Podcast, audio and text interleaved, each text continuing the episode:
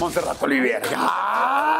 En lo que preparaban las cámaras, había una leona en una jaula que me, como que me coqueteaba. Hace así, me chupa y cierra y veo qué hace.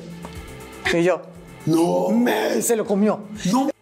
Sí. Digo, no, no puede ser que a mí que me gustaba este güey, ahora me toca entrevistarlo y estamos al tú por tú. No, pero no hablemos de nosotros. Vamos a hablar de cosas concretas de tu carrera.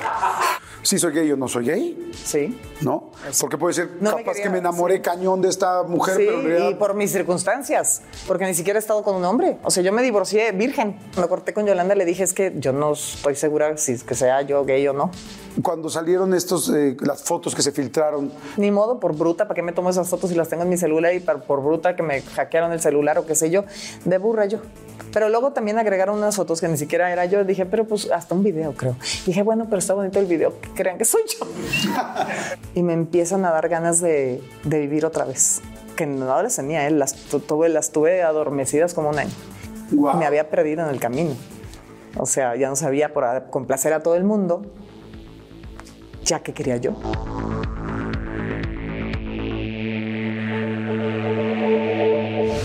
Pues bueno, un episodio más. Eh, la admiro muchísimo, la conozco desde hace mucho, mucho tiempo. Es una de las conductoras más importantes de este país. Antes de eso, modelo. También actriz, ha actuado mucho más de lo que se imaginan. De hecho, ahora que estaba conociendo un poco más de su carrera, dije, wow, cuántas cosas ha hecho.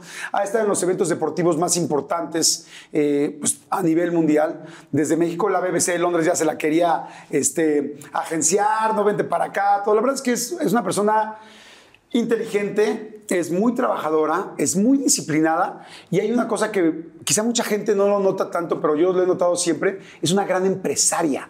Ha hecho muchas cosas y ha levantado muchas cosas. Entonces hacer todo esto en conjunto y además que te siga queriendo tanto la gente siempre, siempre, siempre, no está nada fácil. Montserrat Olivier. Monse, Monse. Gracias. Con tanta flor ya me andaba yo hasta el techo. qué Pero dime una cosa, algo de lo que dije es mentira, neta, lo que es que nunca se dice en primera persona. Qué lindo. Pues no, este, Sí le todo lo chingas. que dijiste es cierto. Sí, qué bueno, ¿qué te puedo yo decir? Justo estábamos hablando de eso. Y además, si ustedes necesitan algún día un consejo para negociar, Montserrat es fantástica. Mira, es buena para en negociar. cuestión de YouTube yo creo que tú. Pero, Pero bueno, sí, sí, soy buena. Pues somos catalancitos. Exactamente, somos catalanes. Tenemos ascendencia Sus catalana. abuelos y mi abuelo son catalanes. Sí. Y este, tu mamá, este, bueno, ya nació en México. también, pero sí. Pero sí con toda la ascendencia catalana. Oye, este, de todas las cosas que has hecho peligrosas, esto, porque todo el mundo vemos eso, ¿qué cosas sí te ha dado miedo? Mira, yo creo que no crean que soy una persona insensible. Sí, sí me dan miedo muchas cosas, pero me encanta vencer los miedos. Este, obviamente los, los felinos, los, los leones con los que he estado y todo, obvio te imponen, te dan miedo. Me acuerdo que un día estaba yo con un domador y le dije, bueno, a ver, estaba haciendo un reportaje de un domador y enséñame cómo los domas y no sé qué. Y estábamos ahí con ocho leones. Y los ocho leones ¿Adentro de la jaula? de la jaula. Los camarógrafos obviamente afuera no quisieron ni siquiera asomar la puntita de la cámara por la, por la jaula. Pero el, el domador y yo adentro de la jaula con los leones aquí. ¿Por qué no? ¿Por qué no? Y entonces está ahí y les hace, y, y los leones se le ponían al tú por tú, no le estaban haciendo caso. y yo decía, este domador se me hace que es bien maletón, o sea, no manches, no le están haciendo caso. Y ya, ya que me, medio me enseñó, ya nos salimos de la jaula y todo el rollo, y me dice, y le, le digo, así son de, De agresivo. Sí, de- de- como que no te hacían mucho caso. Dice, no, hay algo muy en especial ha de haber pasado porque... Y le digo, ¿y cuándo no te tienes que meter en la jaula del- con los leones? Y me dice, pues bueno, pues sí, no hay muchas domadoras mujeres porque cuando están en sus días, al- yo estaba en mis días. ¡No!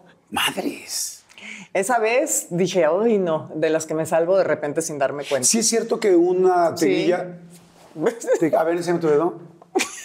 me la pinté la uña, pobrecita, la poca que me suele. Ah, claro, que necesitaba la comparación, perdón.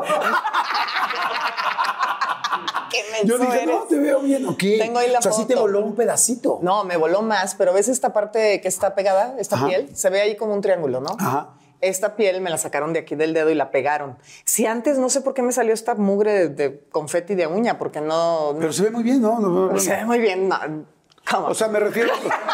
No. Parece el dedo de E.T. ¿Ves Es el este dedo de dedo? E.T. Este es el dedo de E.T. Que me da risa. Luego te enseño ahí una foto, ahí en el celular tengo. Guau, Cuando me, la- padre. me lo mordió. Pero esa vez no me atacó, no estaba ahí en la jaula ni nada. Yo fui a hacer un reportaje con, con las hijas de la Madre Tierra de taxidermia, porque para ver cómo era el proceso no sé qué. Y de repente estábamos en un zoológico muy extraño por Pachuca y yo ve- veía, mientras- en lo que preparaban las cámaras, vi que había un- una leona en una. Bueno, empecé a ver a todos los animales del zoológico ese que tenían. Y había una leona en una jaula que me, como que me coqueteaba, según yo. Entonces me acerqué porque como gatito se pegaba en la, en la reja. Ajá. Y la, la tocaba y venía y me volvía, quería que la acariciara y dije, "Ay, voy a meter la mano. Me sentí la confianza, metí la mano, la inconsciente de Monserrata dentro de la jaula de la leona. Le hacía así, me chupaba, le hacía así otra vez y le agarraba yo un colmillo y yo, y yo No impactada. manches. Sí, no, yo ibas a más, ¿no? O sea, Sí, aquí, aquí. ah. Es que, es que a mí me dejas y yo voy. No, de verdad, al ver la confianza de la leona y tan linda, yo inconsciente, porque primero hago y luego pienso, malamente ha de ser Aries. Y entonces yo decía, wow, y el colmillo. Y así, yo, la leona yo en trance ahí tocándola y todo. Y en una de esas, hace así, me chupa y cierra y jala, yo jalo. Y digo, ahí, me mordió. Y veo qué hace. Y yo, No. y se lo comió. No mames. Sí, se lo comió. Te- No, pero si me Pero ha querido entonces, no te atacar, dolió, entonces no te dolió tanto. no pues. sé qué se siente calientito. Lo voy a dar. Ok. Pero Así le decía una novia. Sí.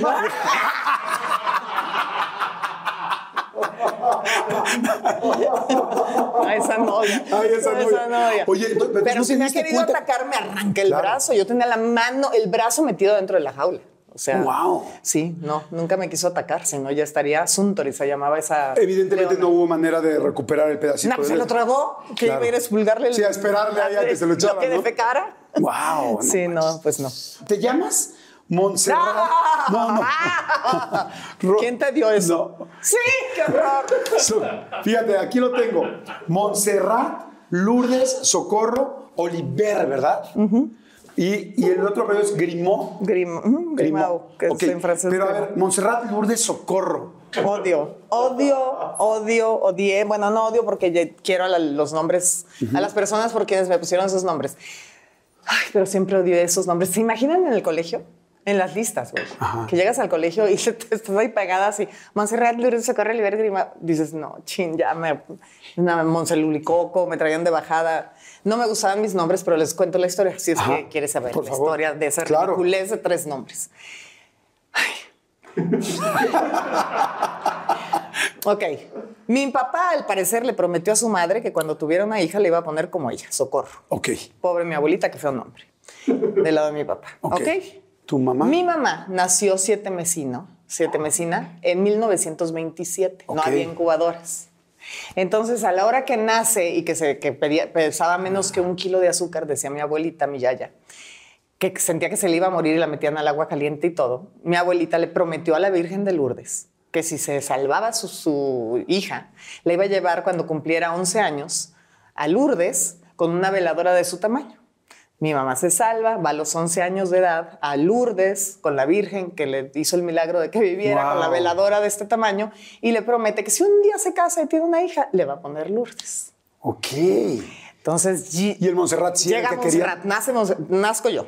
Y está mi papá, socorro, mi mamá, Lourdes, socorro, Lourdes. Y llega mi tía, gracias tía, te amo. la hermana de mi mamá y le dice, ¿por qué se pelean? Pero por favor, si los dos son españoles, ¿por qué no le ponen Montserrat, que es la patrona de Cataluña? Pues sí, me pusieron Montserrat, Lourdes, socorro. Wow. Ok. Nadie te dijo de otra manera. O sea, nadie te dijo nunca Lourdes ni No, Socorro. y mi mamá me tenía prohibido que me dijeran Monse. Entonces en el colegio, si me decían Monse, no volteaba. ¿Cómo te decía tu mamá? Montserrat. ¿Y tu? Reinita. No, Rei- ¿sí? Reinita. hijita. Pero no, Montserrat, Montserrat. Mi papá también Montserrat. Nadie Monse, nadie. Nunca el diminutivo. ¿Y tú cómo le decías a tu mamá? Mamá, mami. Mami. Mami. Es que hay mamá, mami, ma. Ah, no, ma- a mi mamá, mami. Ok. Mamá se me hace así como muy ¿Y papá? despectivo. ¿Así pa? Papi. Papi. O sea, siempre fue mami. y Mami y papi. Y tu hermana Rosa María. Rosa que María. sí le pusieron el nombre de tu mamá. Sí, pobre. no es cierto, Rosa María. Ah, está bonito. Rosamari está más bonito que Rosamari. ¿Y por qué a ella sí le pusieron el nombre de, la ma- de tu mamá? Y Pues no sé, porque como tenían tanta promesa, yo creo que quisieron Claro. cumplir con la promesa por si no tenían otra hija. Ya Sí. Se casaron grandecitos, ¿eh? Obviamente fue por mi eso. papá se casó de 41, creo, y mi mamá de 38, 39. Ok. 38. Y luego todavía se esperó para tenerme a mí. Y luego tuvo a mi hermana de milagro y todavía le pidió de hermano. Pues no. Oye, ¿y cómo llegaron a México? Tus papás. Bueno, No, mi mamá ya nació en México. Ajá.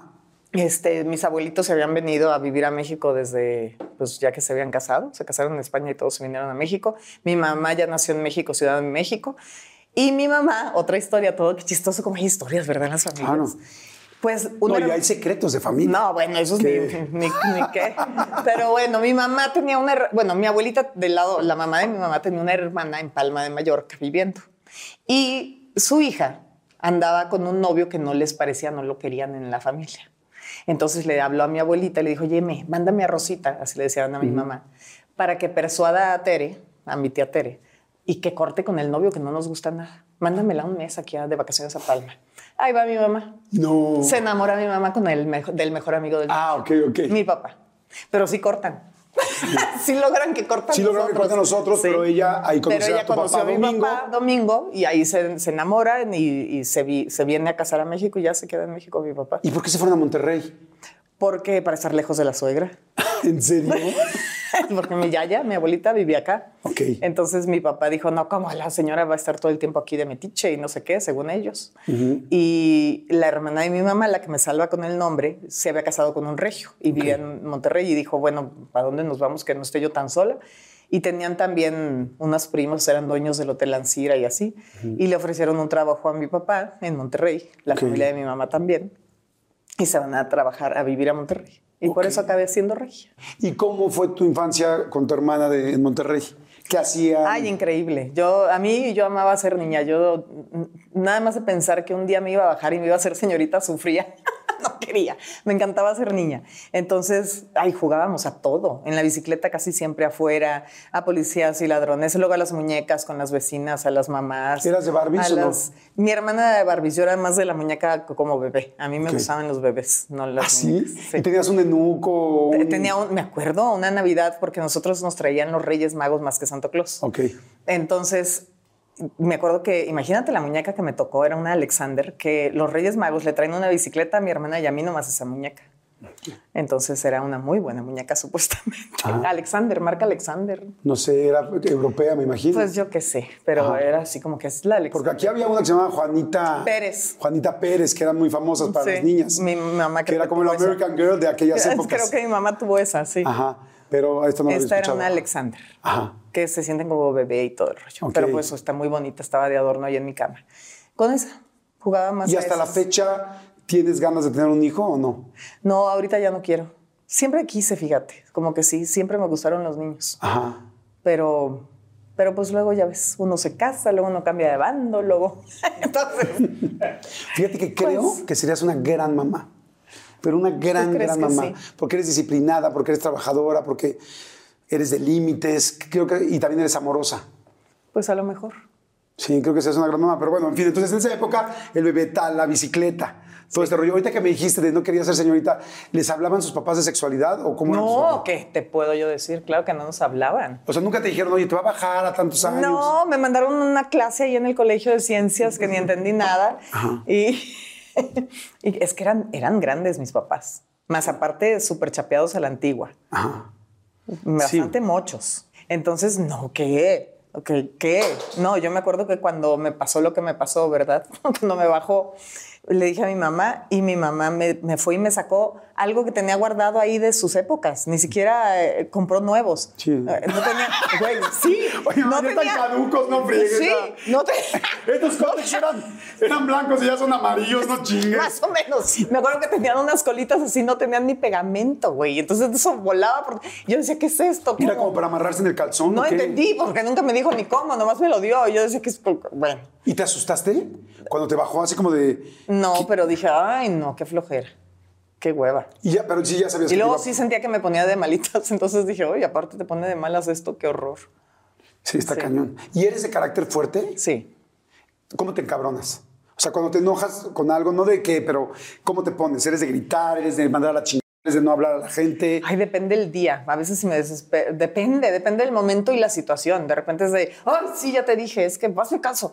O. ¿Puedes llegar a una pared? últimamente estoy tratando de controlar mi ímpetu. Pero, pero pegarle a la pared Sí, sí, ahí me acuerdo que me enojaba cuando estaba chica y había unos columpios en la casa, en el jardín, y agarraba yo el armatroste con todos los columpios y, me lo llevaba de acá para el otro lado del jardín. Y mi mamá, ya no viste los columpios otra vez, Monserrat, ponlos en su lugar. Y ahí trataba yo, yo, ahora que me vuelvo a enojar, no puedo. Sí, porque la adrenalina te hace moverlos, pero a ver, regresa. ya no podía, ya no podía. Wow. ¿Te peleabas con tu hermana? Oh, claro, bueno, los pleitos con Rosamari jugábamos muchísimo. Y la quiero con toda mi alma y siempre la he querido. Que las dos son guapísimas. ¿eh? qué lindo. desde, desde, chiquita eras tan guapa? Ay, qué lindo. Pues no sé. Rosa Mari era mucho más guapa de chiquita que yo. Era más linda. Una niña más linda, un bebé más cachetoncito y todo. Yo parecía niño. Como que tenía el pelo güerito, cortito, no sé. Dicen que me lo. pero luego tenía caireles. Estaba ¿Y ella tenía más suerte con los niños que tú? Ay, qué bueno que no está, pero no, no sé. Pues si no me diría, claro. No sé, pues ella tenía su suerte, yo tenía la Yo las he visto a las dos y, bueno, evidentemente no he visto fotos de tan chiquitas las dos, pero bueno, las dos evidentemente son muy guapas, pero bueno, me estabas platicando de las peleas. Ah, Entonces, ah, claro, y cuando nos peleábamos, no, qué horror, me acuerdo un día, uy, hija de la fregada, que mi mamá un día agarró un dos cuchillos y nos dijo, mátense. ¿Te cae? Así, así en la cocina. Pero, pero en 15 minutos, porque tengo una pinche así, Mátense ya. Porque estábamos en la cocina, eh, estaba, porque nos, mi mamá, aunque hubiera alguien que nos ayudara en la casa, nos ponía a barrer, a lavar los platos, a hacer siempre nuestra cama. Nunca es, es, es, fecha que lavo mis calzones todas las noches porque tengo esa manía que mi mamá me hizo, no echarlos en, la, lavadora, la, a mano. Ah, o en la regadera. O sea, tu, tu, baño está, está con forrado los calzón. ¿Cómo crees? Creo que no. No, bueno, pero si dejas uno para el otro día, ¿no? Pues lo dejo ahí luego ya que se seca lo guardo. ¿Nunca tuviste calzones esos de lunes, martes, miércoles, jueves, viernes? Sí, un día me regaló, no, pañuelos. Un día mi abuelita me regaló el pañuelo de lunes, martes, miércoles, jueves, pero no, calzones esos no. Tampoco los he volteado. Entonces dices, hacías mucho el quehacer en la casa, sabías hacer. ¿Tampoco nunca has volteado los calzones? No, yo siempre los lavo. ¿Cuánto es el más tiempo que has estado con los calzones? ¿Qué? El más tiempo así, porque tú viajas, eres aventurera, tal, el reto de cuatro elementos. Porque los hombres somos muy de decir, ah, madre, ya llevas dos días, lo volteas, tal. Pero una mujer no. No, yo no, yo un día máximo. Ok, eres muy así, muy poderosa de, o sea, súper limpia. Pues, sí soy limpia, ¿no? Yo sí soy muy limpia y ordenada, sí. Okay. No me gusta el desorden. Me, pregunto por si acaso me estoy equivocando. Me regreso entonces al qué hacer. Entonces, ¿sabías eh, limpiar, bañar? Ah, bueno, nos estábamos, me, me perdí. Me, estaba yo barriendo y mi hermana pasó y me, la basura me la me las algo así pasó. Sí, te la movió. Y entonces, ay, no sé qué. Y, y, yo le hice así con la escoba, con la parte de atrás de la escoba, y me agarró la escoba y me la, me la cambió y me la encajó aquí. Y yo, hija de la fregada, vas a ver. Y se va corriendo, me acuerdo de la cocina, ¿qué, qué, qué, se sube las escaleras, yo así corriendo hasta arriba de la, ya no la alcanzaba. Cuando agarra el último, pisa el último escalón, le alcanzo el pelo y hasta abajo de las escaleras, hasta la puerta de la entrada. Dice que vio un pajarito. Ah. No, sí, sí nos peleábamos. Cañón. Sí, ah, te digo que mi mamá nos decía, ya mátense, tengan. ¿Y si les dio en serio el cuchillo? Sí, por Dios. ¿Y qué hicieron? Nos, así de, no, pues no, tampoco nos queremos matar. O sea, sí la quiero. No, está bien, no, mejor con el tenedor seguimos. ¿Sabes qué? Que es este, pues el equivalente a cuando dos hombres, los papás dicen, pónganse los guantes, o sea, o ya pártanse la cara. En serio, pártansela porque ya no sé cómo controlar cómo controlar esto, ¿no? Sí. ¿Y quién ganaba cuando se peleaban físicamente? Ay, mendiga. Es que ella tiene, tiene mucha fuerza en las piernas. Mucha, entonces de repente se acostaba y me aventaba las patadas y yo pero yo también soy fuerte, también tengo mucha fuerza en los brazos, pero pues las dos acabamos. Oye, ¿cómo se llevan ahora? Increíble. ¿Eres muy de hablar con tu hermana, de tener esa cercanía? ¿O de repente se hablan cada no, mes? No, siempre nos estamos este, chateando, sin un mensajito y si no nos hablamos. Sí, sí, sí. ¿Cómo te dice ella? Hermanita, Monserrat.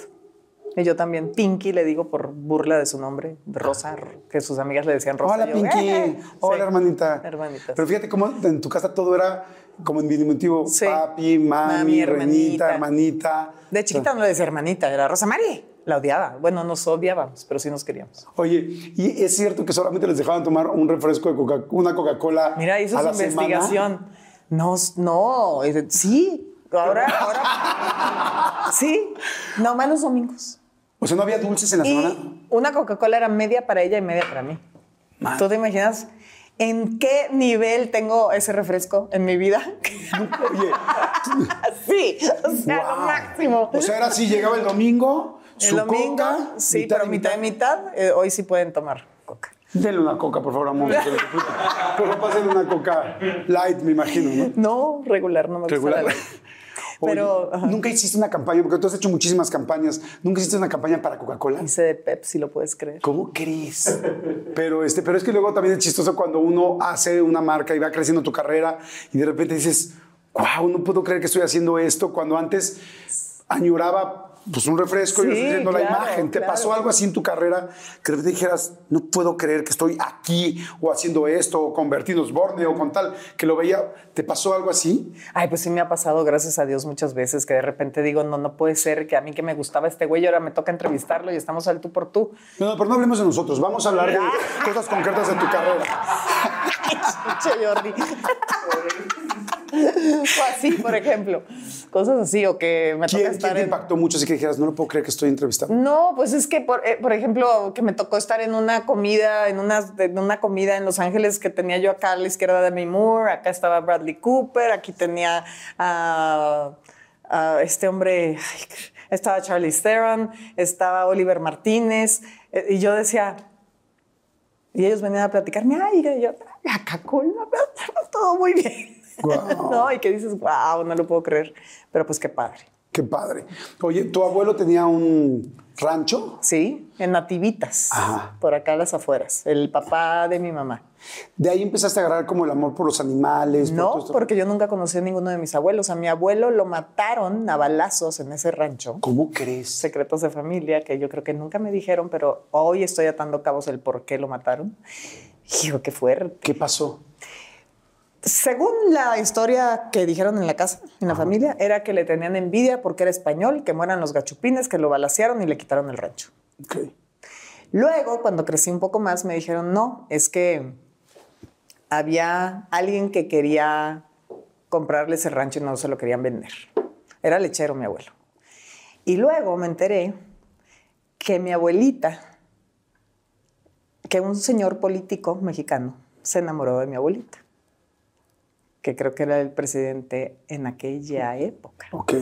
Y mi abuelita no le hacía caso porque estaba casada y quería el este. Dijo, ah, sí, no me haces caso, pum, vale. Toma. Entonces dicen que él lo mató. De hecho, mi abuelita mi- y mi mamá y mis tíos se cambiaron el apellido un rato.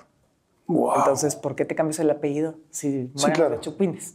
O sea, Sí. que creo que, que sí creo la historia. Hace más esta. sentido la última. Obviamente, Claro. Obviamente. ¿Sabes qué? Que eso lo platicaba a toda la gente que nos está viendo. Siempre hay, todas las familias tienen secretos de familia. A mí me pasó que encontré un secreto en mi casa y fue así, ¡ah! Y corrí con mi psicólogo y me dijo, tranquilo, todas las familias tienen. Sí, claro. Y si le sigues rascando vas a buscar más. Es como, tú decides más. si le paras o aquí te quedas. Sí. Y, y pues es normal, porque pues todos somos seres humanos y hay un millón de, de cosas. Y dejó viuda a mi abuelita de 24 años, 25. No, 27, perdón, 27. Imagínense viuda a los 27. Sí, no está cañón. Está- 27. ¿No se volvió a casar? Nunca. Ok. Oye, entonces, ¿de dónde sale, eh, gracias por la confianza, y de dónde sale el gusto por los animales, por esa vida como que yo siento que a ti la naturaleza... Siempre desde chiquita. Fíjate, ves que los niños por lo general empiezan a hablar y dicen papá y mamá. Bueno, Montserrat, no. Yo fui una cosa rara. Yo no empecé a hablar. Yo empecé a ladrar. No es A cierto. hacer cosas. ¿Empezaste a ladrar? ¿Sí? Así. Guau. Oye, oye, Montserrat, hay muchas cosas que te admiraba, pero ahora va a ser la ladrada. O sea, no, no le voy a decir a la gente, oye, ¿qué tal Montserrat? No. Porque ves que siempre cuando estás en este medio te preguntan, oye, muy guapa Montserrat. Oye, te voy a decir, no, güey. Ladra guapa. cabrón. Ladra cabrón. O sea, tú no sabes cómo ladra. Entonces, No, entonces no, es que mis papás decían, esta niña no habla, no habla. Entonces, a ver, entonces dicen que, que- dicen que íbamos en la calle, eso me lo cuentan, ¿verdad? Y que veían perro, y perro, mira, perro, y yo, este gato, miau, miau. Yo nomás hacía los sonidos. Iglesia, tan, tan. O sea, yo no decía las palabras. Yo hacía los ruidos. Recámara. Ah, ah, ah. No, eso me tocó ir. Ay, sí, me algo. No, no me tocó oír eso. Mejor que hable la niña, mejor que hable, ¿no? que, ya no haga, que ya no haga ruidos. Sí. Oye, qué chistoso. Entonces, si tus primeras palabras realmente sí era hacer los sonidos de los animales. Sí, Yo creo que eso también debe, es algo que traías tú del amor con los Yo animales. siempre, a mí me le perdí, me dijo la hermana de mi mamá que nunca se casó, que amaba yo también, que vive aquí siempre con mi abuelita, tía Ketty. Este es mi tía soltera por siempre, muy guapa. Me llevó cuando yo tenía dos años y medio, me dicen, aquí a la zonita de Polanco, porque vivían aquí cerca de Mas- en Mazarik y La Fontaine. Me agarró de la mano y me llevó a comprar algo que tenía que comprar. Y que en el instante que me, le- me soltó para pagar, volteó y que, que- que tremendo susto se pegó porque yo ya no estaba. Y que dijo que va a ser, Rosita me va a matar, que perdí a la niña. ¿Dónde estás? ¿Dónde estás? Que yo súper chiquita, apenas caminaba. ¿Dónde estás? Y estaba yo con un perro callejero.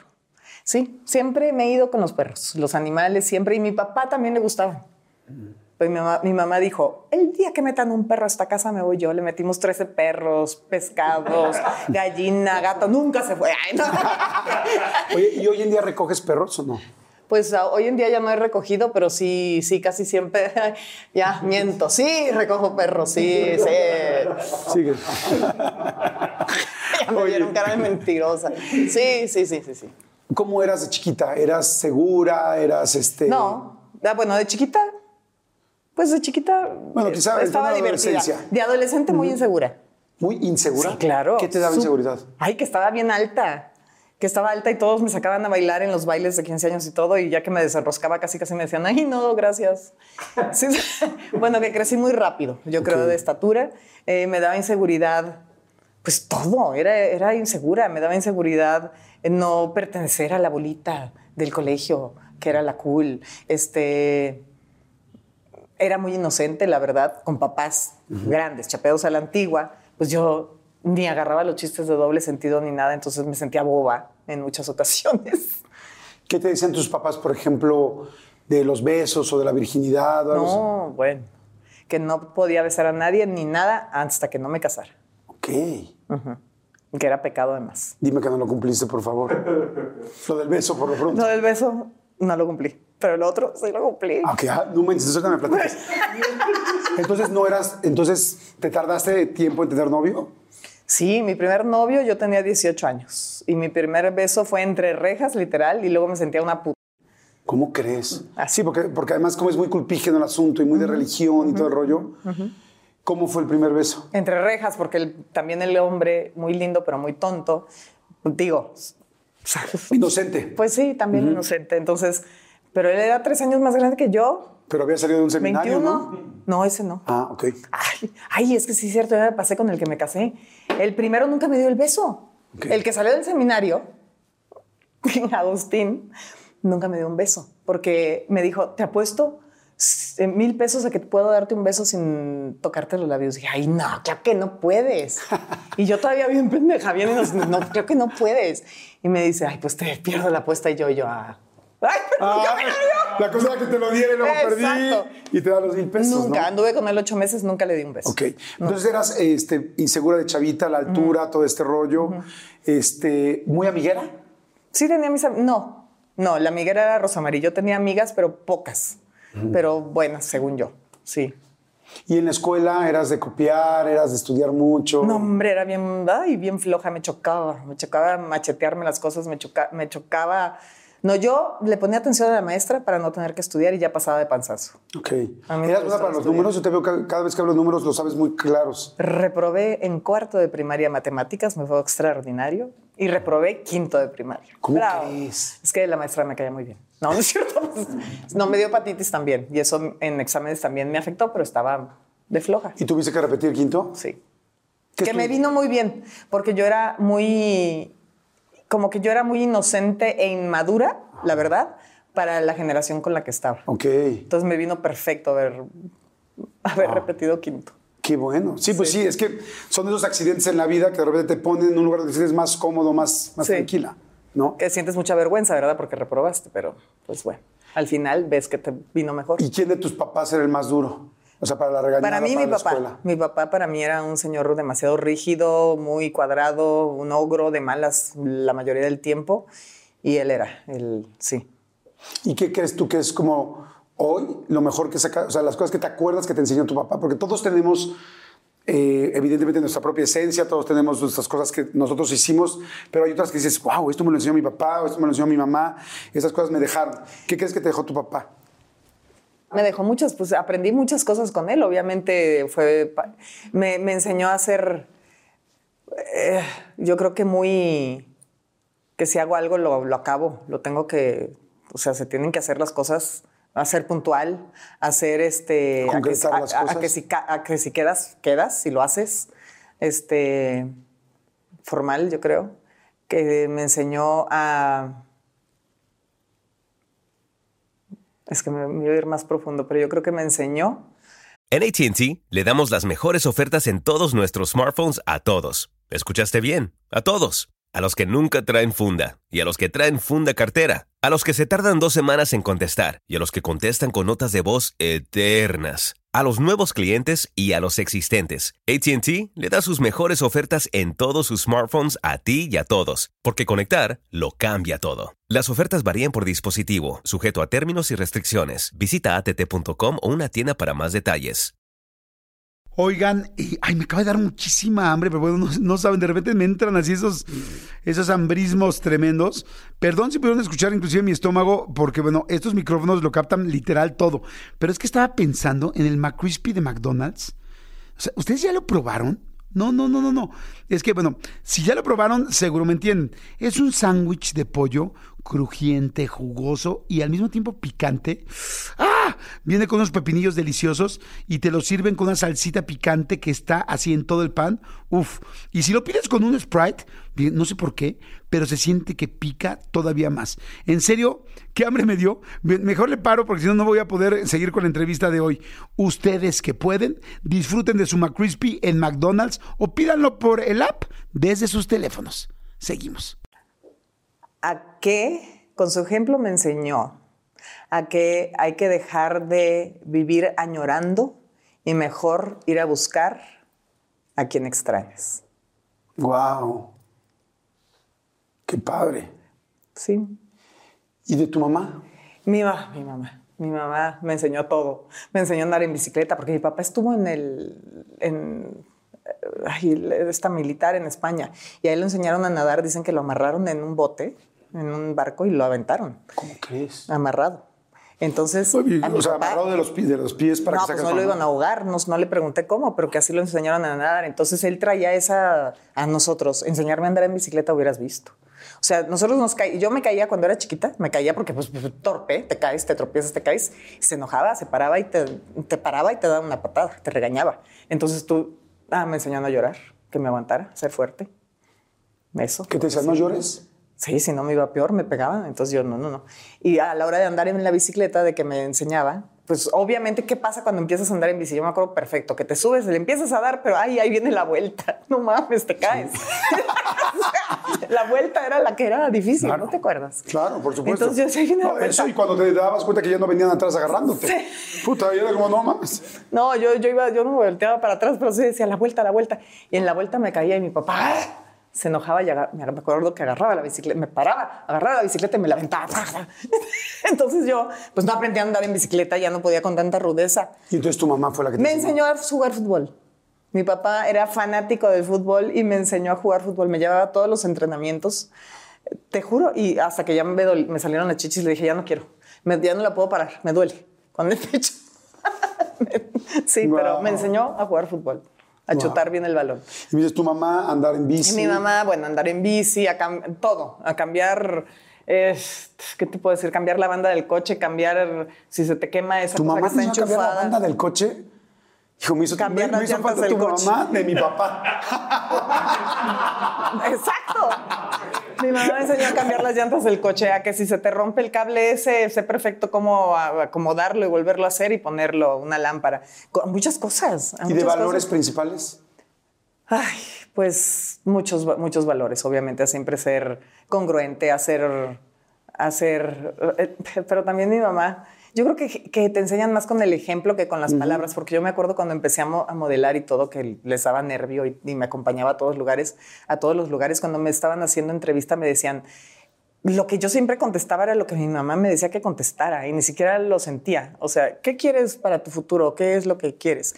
yo decía, ay, pues ser eh, una esposa y una madre cristiana y, no sé qué del hogar. O sea, ya lo tenía entrenado. O sea, ni siquiera sabía qué estaba yo diciendo. Sí, ¿sabes? Sí, si no había un entrenamiento de medios, pero tú ya lo tenías. Sí, sí. O sea, y yo decía, pues si eso no quiero, no es cierto, ni siquiera he pensado si me quiero casar, si quiero tener hijos y luego, luego ya uno piensa, te digo, pero pero, pero ay, me enseñó muchas cosas, me enseñó a, no dormirte enojada, a perdonar, a pedir, a tener confianza, a luchar por lo que quieres, a trabajar, que el trabajo es lo único que te va a dar, eso también mi papá, lo que tienes, este, a ganarme las cosas por mí misma, porque a mí no me regalaban, si a mí se me fueran los tenis, así les fuera bien, no me los compraban.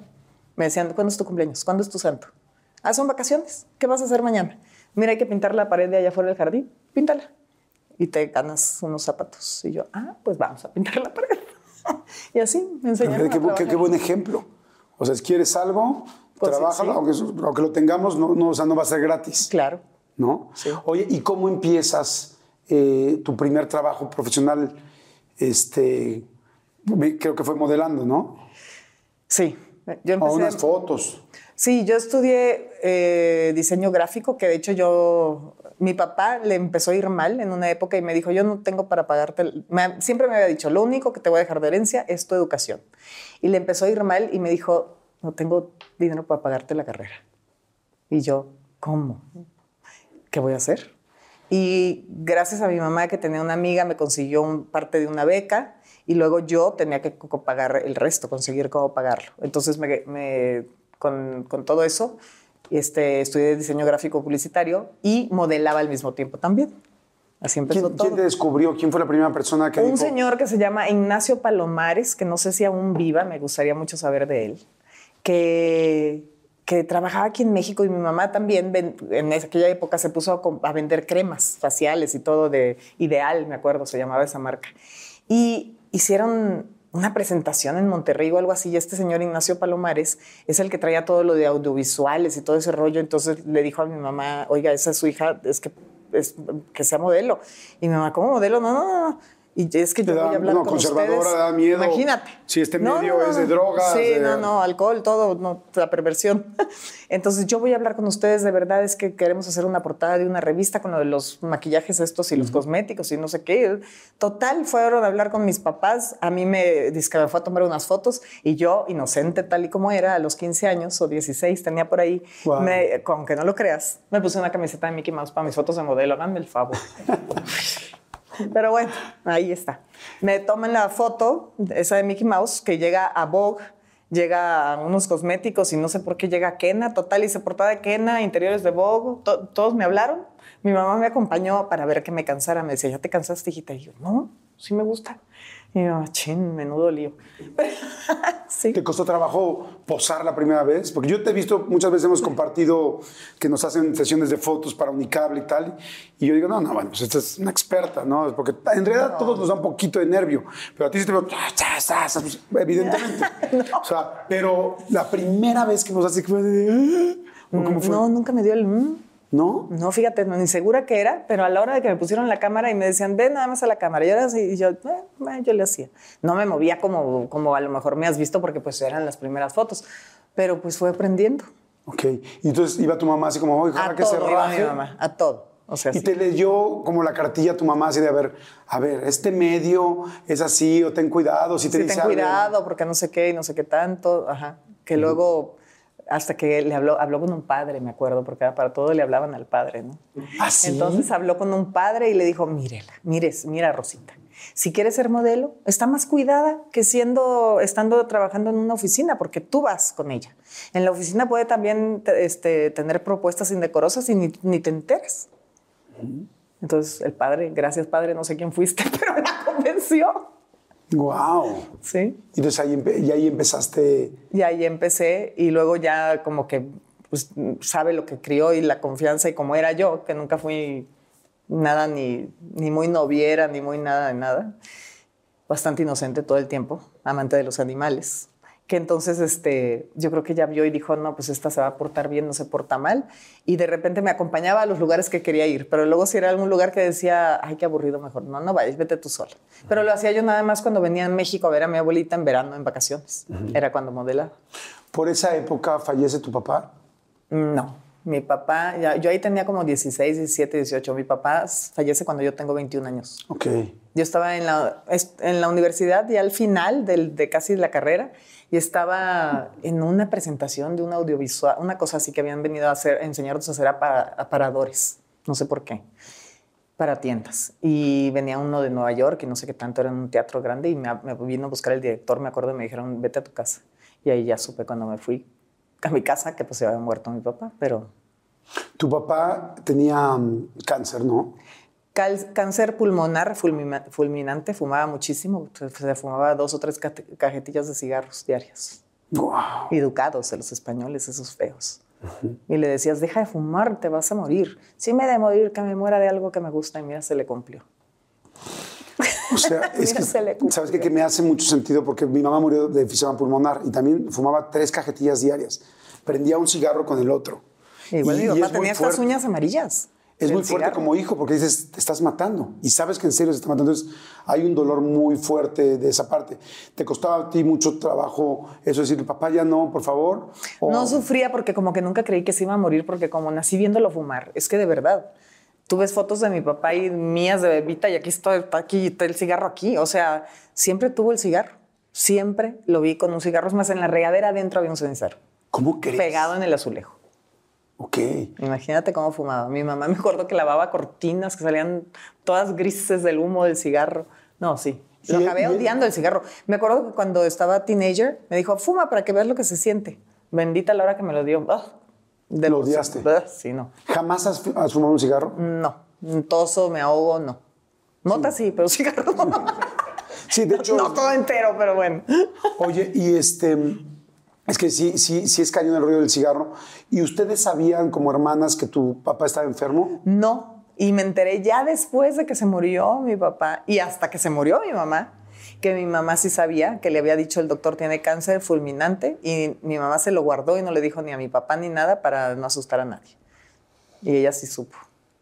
Hijo, de haber sido duro también para pues ella. Pues imagínate, se lo ¿Cómo, ¿Cómo, era la relación de ellos? ¿Se llevaban muy bien o mal? No, pues una relación de un matrimonio de muchos años. Son, pues, duraron pues toda la vida casados. Bueno, se casaron grandes, pero siempre estuvieron juntos. Había días que se peleaban, que me acuerdo que uno dormía en el cuarto de visitas, el otro en el otro cuarto, luego había pleitos, luego no, y así.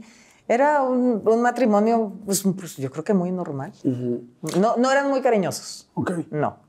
Sí, pero como dices, teniendo una relación bien, que evidentemente a ella, claro que le duele una noticia como, oye, tu esposo tiene cáncer terminal del pulmón y pues no va a vivir mucho tiempo, pues claro que le duele. Pues pero las protegió a él y, a, ustedes dos.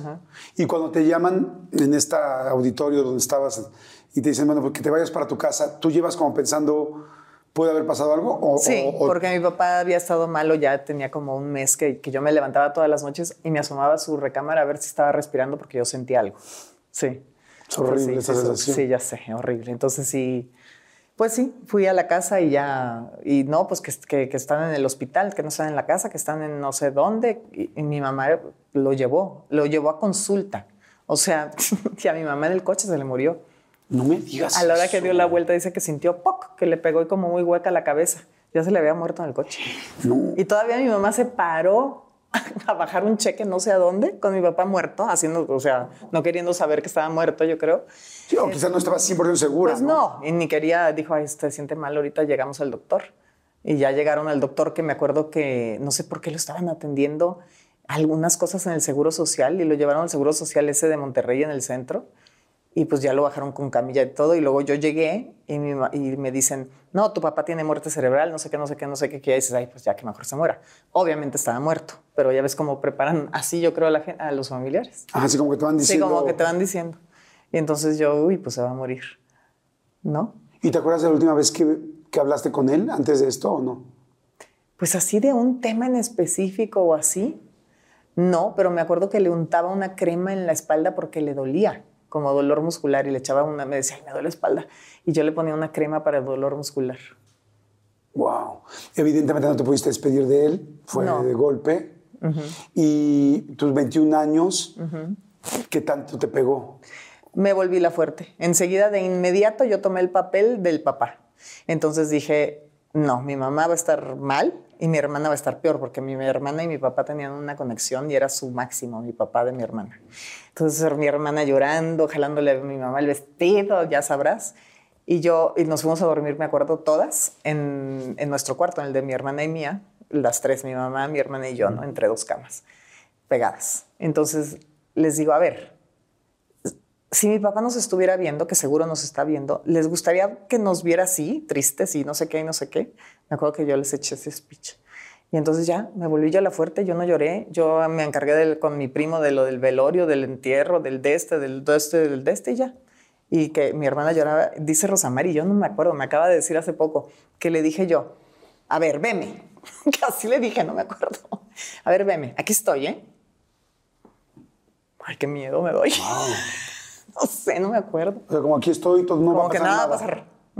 ¿Y tú no tenías tiempos pa- tiempo para llorar tú sola en algún lugar? Pues yo creo, yo, yo era muy privada cuando lloraba. Yo creo que agarraba mi bocho, porque tenía un bochito, y me subía a la Sierra Madre, a la M, y allá en el monte, en el, el bosque. A lo mejor lloraba y luego ya me bajaba. ¿Y ibas a exprofeso de necesito sacar este pedo y que no me vea nadie? Sí. Wow. Hijo, está interesantísima la plática, Monse. Muchas Qué gracias. Salud. No, hombre, salud, salud. a ustedes. Vamos a hacer rápido un refill. Lo que estén tomando, si quieren ir a hacer algo rápido, vayan, regresen. La gente que viene manejando y nos viene escuchando, la gente que está en diferentes partes del mundo, gracias. Gracias por tantos mensajes, por tanta vibra. Manden comentarios. Monse es muy interactiva. Yo también. Yo siempre estoy checando todos los comentarios.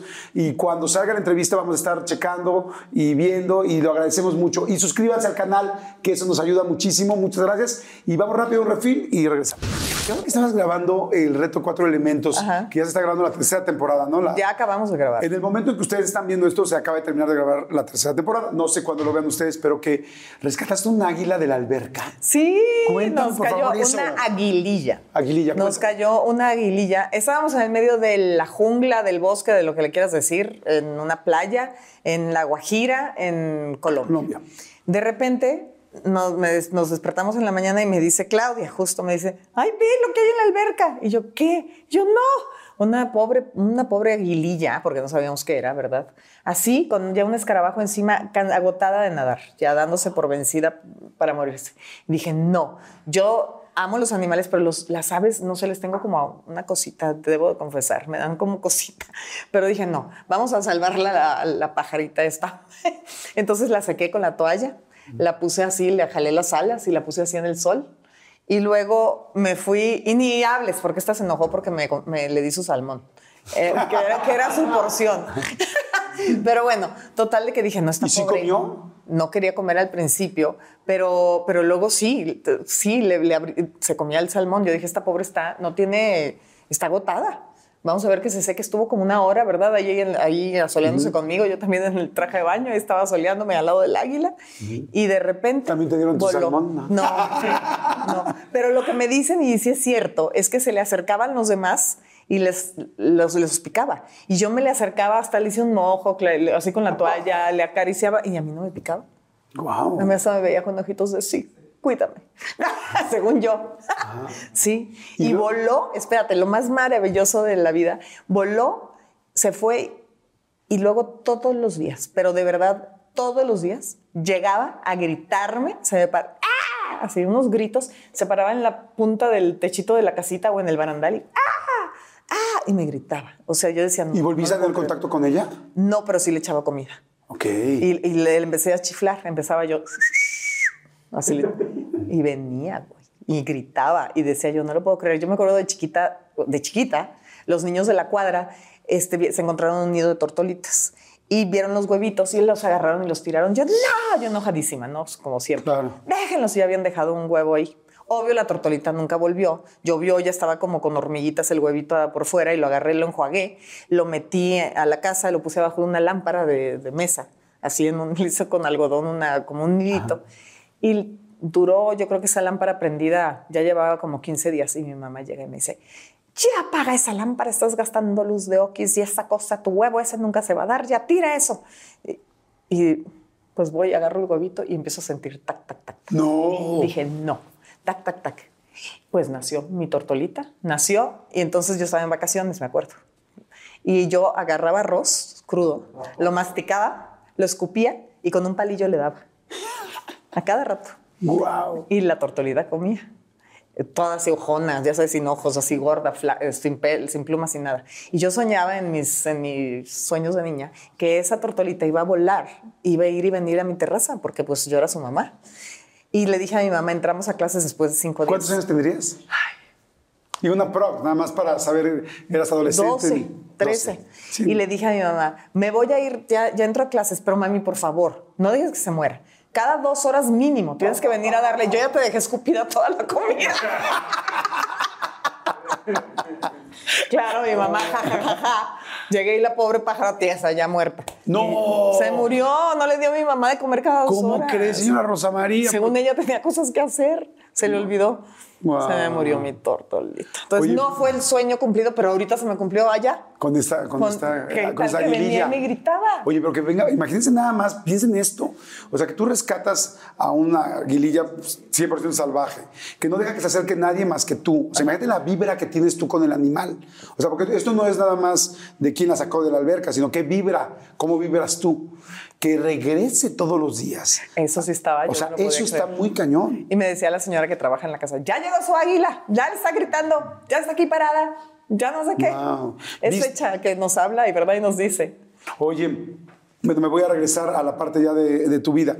Me estabas platicando del beso, de, de ese primer beso. tal, Ah, mi primer beso fue con el que me casé. Le hice caso a mi mamá, me casé con ese que le di el primer beso, pues ya, ya era una... ¿Te gustó el primer beso o no? Pues es que fue así, Ajá, entre sí. las rejas, porque ya había cerrado yo la casa de mi abuelita aquí en México, en Polanco, y, me, y me dijo, ten, ten, porque si vaya de viaje te doy mi ca- el cambio mexicano, porque vivía en Estados Unidos. Y entonces me agarró la mano y me jaló y le di un beso, y me sentí así como... "Uh". No sí, porque te habían dicho tanto que el beso hasta que te casaras Sí, y bueno. tal. Luego ya me gustaron, sí, sí me gustaron. Ese ¿Eres primero pues besucona? fue, nomás me hizo ¿Eres besucona? mal. Yo sí soy sí. Porque hay gente que es besucona, hay gente que le gusta mucho el previo y hay gente que va a lo que va. ¿Te gusta mucho? ¿Eres Ay, no, yo sí sensual? soy, yo soy, preguntarte. a mí me gusta que me abracen, que me acaricien, abrazar. Sí, el beso, a mí se me hace que el beso, pues a mí se me hace que lo más sensible que puedo yo tener son los labios, de arriba. Bueno, ambos estaba perfecto. Más vale especificar. También, pues, pero sí. Claro, pero sí, me, me gusta, pero sí, eres besucona. Sí. Y, ok. Siento que es lo que. ¿Cuánto lo que, tiempo lo que anduviste con él? empieza. Es, es muy peligroso un beso. Porque puede llegar Opino muy lejos. Yo lo que más ex- puedo extrañar de una persona es un beso. Yo Sí. también soy muy besucón, muy, muy, muy. Y si no hay un buen beso, no, No, no, pues no. hay manera que siga. No. O sea. Oye, pero dime una cosa, ¿cuánto tiempo saliste con él? O sea, fueron novios antes de casarse. Sí. Ay, Dios mío. Cuatro cinco años creo que fuimos novios. Ah, bastante. Eras novia de, de- de dar los detalles. 18. Eras novia sí, de. le hice un calendario con fotos mías. Luego le daba detalles, le hacía cartitas, le, le, le escondía el regalo como un rally. Sí, sí, sí. Siempre he sido detallista, siempre. Ok. Sí. ¿Sigue siendo detallista hasta hoy? Oh, Últimamente no tanto, pero pues sí. Ok. Sí. Oye, bueno, entonces, ¿y cómo deciden casarse? ¿Él te lo platicaron antes? ¿Él te dio el anillo? ¿Cómo fue? No, pues ya ni me acuerdo, fíjate. Pues es que era lógico que si andaba yo con alguien era porque nos queríamos casar algún día. O sea, esa estaba en mi mentalidad. Entonces, sí me acuerdo que pues un día, a lo mejor dijimos algún día nos casamos y así, pero pues no. Y de repente un día me acuerdo que me dio el anillo. Que mendiga, mi tía se burló mucho que porque que si no venía con lupa integrada.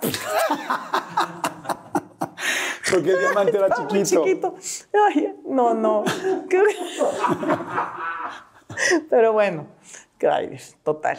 Este, y, y me dio mucho nervio porque cuando lo vi abajo de un mono, me acuerdo, le digo, no. ¿Cómo, ¿sí? cómo te lo dio? Me lo dio, me dio un mono de peluche horrible y abajo del mono de pues, estaba muy feo el mono de peluche. Estaba horrible el mono de peluche y abajo del brazo traía el anillo. Y entonces yo lo veía y yo no. Y me decía, sí, yo no, sí, no, sí, como que decía yo, ay, ¿será que ya me quiero casar tan pronto? Pero bueno. ¿Cuántos años tendrías? Total, no, 23. Oh, estás 22. chiquitita. Tenía 22 y al año me casé, de que me dio el anillo casi al año, entonces me casé de 23. Ok. Sí, súper chava. Hoy en día no lo volvería a hacer a los 23, no Claro. chiste. Pues te entra el nervio. Y luego tenía un pretendiente de aquí de México que me decía, si, si hay duda, siempre es no. Y yo, uy. Ay, ¿cómo saber qué es el indicado? ¿Qué nervio? Porque para mí en mi mente siempre fue para toda la vida. Y Así ese- que me y- criaron. Claro. Ya Y el hoy me relajo. levantaba la mano. Ya hoy en día me relajo. Sí, pero el pretendiente levantaba la mano así como de, oye, pues yo sí quiero. O sea, Pues, como piénsalo pues bien sí. conmigo. Pues sí. Sí. Oye, ¿te casaste por la iglesia? Claro. Basta No, bueno, sí, claro, pues sí, con tu por familia. Por supuesto, por la iglesia, por lo civil, hice boda en Monterrey, en el Club Industriales. Sí. Ok. Y sí, al ¿Qué final, yo? ¿Qué pagaste tú? Con mi trabajo, sí. Cum- ¿Cumpliste lo que Cumplí dijiste con tu que mamá de dije. llegar virgen al matrimonio? Claro, yo llegué nerviosísima a la luna de miel, pero ilusionada, ¿A ¿verdad? dónde fueron? se fueron de luna de miel? A, Maya- a Miami, a Hawái, Ah, qué padre. que también yo intercambié por unas fotos. Ajá. Qué risa, todo intercambié. Pues es que en esta vida hay que ver cómo lo vas Sí, generando. no, no, pero hoy, hoy digo, oye, ¿este cabrón qué hizo? o sea, yo hice todo. Oye, ¿y cómo? Sí, Te voy a decir algo. porque ni eso hizo. Oye. Oye, te voy a decir algo real. Conozco muy poca gente que realmente se haya casado eh, virgen. Debe Pues, haber mucho nervio, ¿no? Debe Sí. haber mucho nervio, ¿no? Sí, claro, nervio, pero ilusión también. Tenías, o sea, cuando, cuando te casas, ¿qué ilusiones tenías? ¿Qué, qué te ilusionaba? ¿Qué querías? Ahí era muy ridículo, pero mi ilusión era dormir en su pecho. Ay, qué... Muchas películas de princesas vi. Pero bueno, esa era, mi, esa era mi gran ilusión. Y luego decía yo, ay, bueno, tener una casa y tener una familia, pues todo lo que oyes y que hasta el, el perro la- este, golden al lado, todo eso. ¿Número de hijos tenías así hasta Sí, pensado? cuatro. Yo quería cuatro. Dos niños y dos niñas, claro. Ok. Sí, todo. Ok. Y cuando llega la, bueno, la Cuando noche, llega la de- noche, de, noche bodas, ¡oh, sorpresa! Que, no, no, no es cierto, no hubo sorpresa así de ese estilo. Pero, pero pues sí, este, él también, Era, era su primera vez. pues al parecer sí era casto. Y entonces pues fue un desastre. no pasó nada. ¿Lo comentaron? O sea, fue así como, No, oye, no ¿qué quería pasó? Hablarlo mucho, pero pues sí, pero él se sentía responsable, era más grande, era el hombre, entonces, entonces dije, pues ve al doctor. Y luego el doctor ya quería que en la luna de miel uno se bañara con el otro, muy así, muy... Y yo decía, espérate, cálmate, vámonos paso por paso, yo bien mocha. Pero bueno, total, sí, seguimos porque me casé para toda la vida y todo, ¿Cuánto bien, tiempo estuvieron esperando juntos? que todo se resolviera y todo, nunca se resolvió. Estuve cuatro años. Ok. Oye, ¿y en esos cuatro años eh, estuviste enamorada mucho tiempo o no? Pues sí, es que yo estaba enamorada. Yo ya hoy en día te puedo decir que creo que me enamoré del amor de una película que vi que me hizo mucho daño, que fue Pide al tiempo que vuelva, con Christopher Reeve y Jane Seymour, que me fascina. Y yo siempre busqué un amor así. Yo creía que el amor era así y así iba a ser siempre, y esa fue mi ilusión de vida. Entonces, pues yo quería que eso pasara. Es más, mi ex se parece un poco al Christopher Reeve, fíjate. Ok. sea, O sea, era bastante galán. Sí, sí, era galán, muy guapo. Y entonces, este, y, y pues iba a durar ahí para toda la vida hasta que empecé a hablar con, y yo según yo sí estaba enamorada, pues no estaba enamorada de nadie más, no me gustaba nadie más, no Claro. tenía nada que ver con nadie más. Oye, además Hasta- uno como pareja, perdón que te interrumpa, uno como pareja va resolviendo todos los problemas. O sea, cualquier Sí. problema, o sea, lo que me estás platicando ahorita, esto es algo que mucha gente ha vivido. Esto es algo. Sí, que dices, bueno, ahí Sí, hay maneras de resolverlo, a lo mejor, ¿qué pasa? Sí. Lo, di- lo diferente de ustedes es que los dos estaban apenas Sí, conociendo la burros. sexualidad. todo, Ajá. pero eso es algo, la verdad, muy. Que, que sucede en muchas relaciones. Pero si te amas, pues se iban trabajando juntos. Exacto. Oye, y Pero este- luego en unas fotos Ajá. me topé a un güey con el que había hecho unas fotos y que me había movido el tapete en Miami, imagínate, yo caminando y casi me atropella con la bicicleta y dije, se me empe- empezó a salir el corazón y dije, no, yo estoy muy mal. Esto de que mi matrimonio esté fu- funcionando y corrí, huí para el otro lado. Cuando, cuando sentí, lo vi, dije, no, córrele para otro lado porque yo soy capaz de, no, Dios mío, ser infiel y me muero. Entonces corrí, me fui. Me acuerdo. Pero la relación ya venía, Pues ya sí. estaba muy mal. Pues sí. Entonces mi mamá, le dije a mi mamá, porque no le había dicho a nadie, y luego mi mamá, ya me, ¿a dónde crees que me mandó? A hablar con un padre. un sacerdote. Entonces ya hablé con el sacerdote de los legionarios y la, la, la. Entonces me dijo, eso no es un matrimonio, esto no sé qué, no sé qué. Y ya empecé a...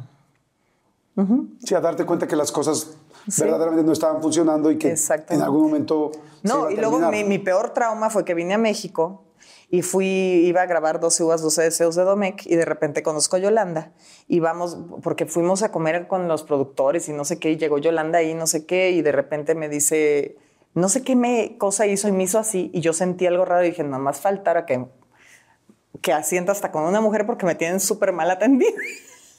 ¿No? Y me súper asusté y todo y dije, no, ya, esto está muy mal. Entonces, pues sí, me divorcié y todo lo que tú quieras. Pero a ver, entonces te hace, te hace Yolanda, Ajá. hola, ¿cómo estás? Tal, tal, tal. Ajá. Y este, y dije, entonces, no. ah, caray, sentí extraño. Sí, dije, no, no, no, ah. no, no, no, no, y huí. Tengo entendido que, que, tú te habías quedado con ganas de un postre. De un postre. No sé y Yolanda pasó? me mandó el postre. O sea, encima de que me ahogué, porque empecé a toser, porque dije, no más falta que me. Yo ya me quería ir de la comida, ya me fui. ¿Esa fue la primera vez que se vieron Yolanda y tú? Sí. Ok, el, el- el evento, bueno, las fotos o no sé, la grabación del programa. No, yo no la vi en la grabación ni nada. Yo estaba grabando, yo, yo nada más vine porque vivía en Miami, estaba casada en Miami, vine a grabar esa cosa de 12 uvas, 12 deseos de la campaña De que estaba yo ¿no? con ellos, ajá. Y de repente dicen que Yolanda estaba ahí viendo el ganado al modo como siempre ella y todo, y que de repente Patti Juárez, que era la productora de ese evento, me acuerdo que en paz descanse, que creo que se llevaba con Yolanda y le dijo que me iba a llevar a comer a no sé dónde y ella me quería conocer, entonces se dejó venir y, y me hizo, no sé qué me preguntó y me dijo eso y yo sentí raro, como yo creo que sentí también como la primera vez que me tiraba a una mujer la onda, porque nunca me habían tirado la onda. Entonces sentí, me asusté, tosí, ya me estaba ahogando, ya me quería ir, me fui. Entonces me, Yolanda, me, pues, me dijiste que no podías acabar de comer sin comerte postre, sin comer postre, que es verdad. Y me mandó al camerino unos postres, unos helados. Y, y luego me puso un, un, este, un mensaje escrito que decía, felicidades por tenerme. Yo, ¿qué? Y su teléfono. Eso me puso. Felicidades dije, por tenerme. Ah, sí, me puso. Pues los que te tenían eran ellos a ti, ¿no? Porque tú habías llegado a la producción, pero ella puso esa frase. Eso puso eso. Ella puso eso. Ok. Y, Y yo, que siempre he sido muy educada, le hablé del camerino después de un rato y le dije, muchas gracias por los postres, me llegaron, qué linda, qué detalle, gracias. Y luego, ay, pues a ver qué día nos vemos y no sé qué y no sé qué. Y pues ya, ¿para qué te cuento la historia? Acabamos viéndonos. Sí. tuve una, que una relación de muchos años. Yo, yo, la- yo las conocí, pues yo creo que al principio, a la mitad de la relación, eh, me hice muy, bueno, sigo siendo muy amigo de Yolanda, la adoro con todo mi corazón. De ahí te conocí a ti. Sí. Pudimos ser más cercanos Sí, los tres. Y, este, y bueno, yo las veía evidentemente muy, muy felices y pues como una pareja feliz, ¿no? Sí. O sea, muy, muy feliz. Como todas las parejas, pues todo el mundo, Claro. después de 10 años, 12 años, tal, las cosas se complican en todas las parejas, ¿no? Claro. Pero, pero dijiste tú ahorita algo, nunca en la vida me había tirado la onda una chava y, este, y en qué momento te diste cuenta que sí, que sí iba a ser con Yolanda. ¿La final del food o las mejores alteraciones? ¿Tu primera cita o tus primeras herramientas para instalar frenos? ¿Ver la temporada completa del nuevo show o videos de cómo reparar autos? Bueno, cuando eres fanático de los autos, la opción es obvia, súper obvia. Fíjense, con más de 122 millones de piezas para consentir a tu carro favorito, puedes asegurar que tu carro siempre funcione perfectamente bien. Juegos de frenos, turbocargadores, luces LED, juegos de escapes, defensas, racks para el techo o motores. Ya sea que te guste la velocidad, la potencia o el estilo, eBay Motors tiene todo lo necesario para tu carro favorito. Además, a estos precios, quemas llantas y no dinero. Y con Guaranteed Fit de eBay, te aseguras que la pieza le quede perfectamente a tu carro a la primera, o si no, se te devuelve tu dinero. Mantén vivo ese espíritu de ride or die en ebaymotors.com. No, pues yo, pues yo ya ven que soy aventurera y pues es tan mocha que había sido siempre y todo y de repente, miren, ¿a dónde acabé? Qué risa, no sé, no me di cuenta. Yo creo que viví, fui, fui, fue- fui viviendo lo que me iba poniendo la vida enfrente, porque ni siquiera yo sabía que quería. Más todo lo que me había pasado, obviamente. ¿Te acuerdas la primera vez Es que- más, cuando corté con Yolanda le dije, es que yo no estoy segura si es que sea yo gay o no. Y sí, pues sí. Eh, bueno, ahorita te quiero preguntar eso, pero para no, nada más para no adelantarme. El asunto es entonces, la conoces, empiezan a, ella te tiene detalles lindos, es una chava Tipaza, extremadamente inteligente, tipaza, muy y- y, es inteligente, poca madre, buena, es una sí. mujer poca madre. ¿no? Sí. Y tú también. Muy segura de Pero sí tú estabas misma. exactamente en un momento muy vulnerable, Sí, donde ya no pero y funcionaba ella tu tenía un matrimonio. mundo este, súper diferente al mío. O sea, el mundo de Yolanda, me, obviamente yo decía, súper diferente. O sea, las cosas que yo en mi vida había imaginado que en película ni siquiera salían, le pasaban a Yolanda. Entonces yo estaba... ¡Oh! Impactada, que to- todo lo que me contaba, y es que mi hermano, y es que mi no sé qué, y es que mi papá, y es que yo, ¿qué? ¿Qué? ¿Qué?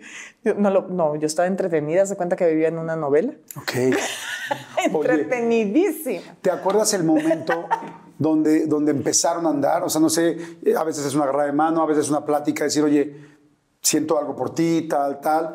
O, No, pues es que no o- sé, o- como que o nunca ¿Quieres ser mi dijimos. pareja? Nunca dijimos nada de eso. Me acuerdo que yo le di un beso.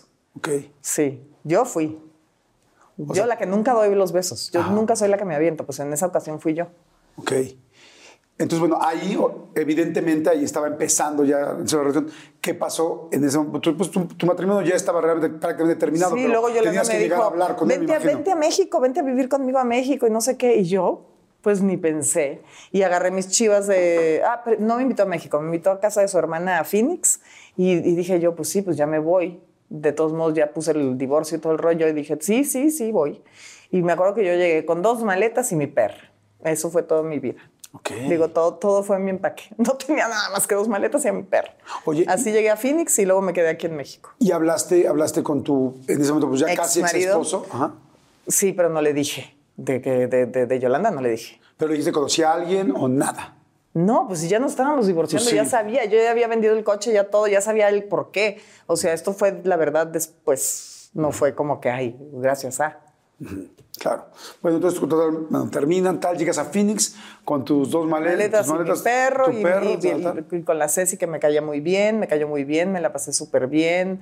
Este, nos llevamos muy bien, la verdad es que nos llevamos muy bien, estábamos muy contentas y luego empezamos a hacer un programa juntas. De las hijas de la madre. Madre Tierra. Ajá. Y luego, pero a mí me costaba mucho aceptar mi realidad y el saber si sí, o sea, había cosas que me gustaban, cosas que no me gustaban, este, excesos que a mí no me gustaban este, pero ma- cosas maravillosas tan diferentes y, y- y me trató mejor que, que mucha gente que yo había conocido. Porque es, es, pues no sé, pero es, yo, la mayoría de las mujeres o de, los, de la gente, de las mujeres gay que conozco sí son bien atentas, que les falta a veces a muchos hombres serlo.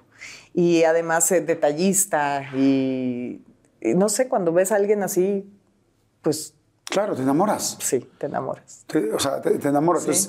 Y aparte simpática y cagada y sí, no, es que tiene todo. Realmente Sí, es una mujer muy completa. sí. Y este. y- inteligente. eh, ¿La relación duró cuánto tiempo?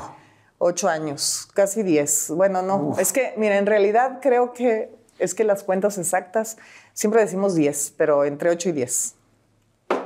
Ok.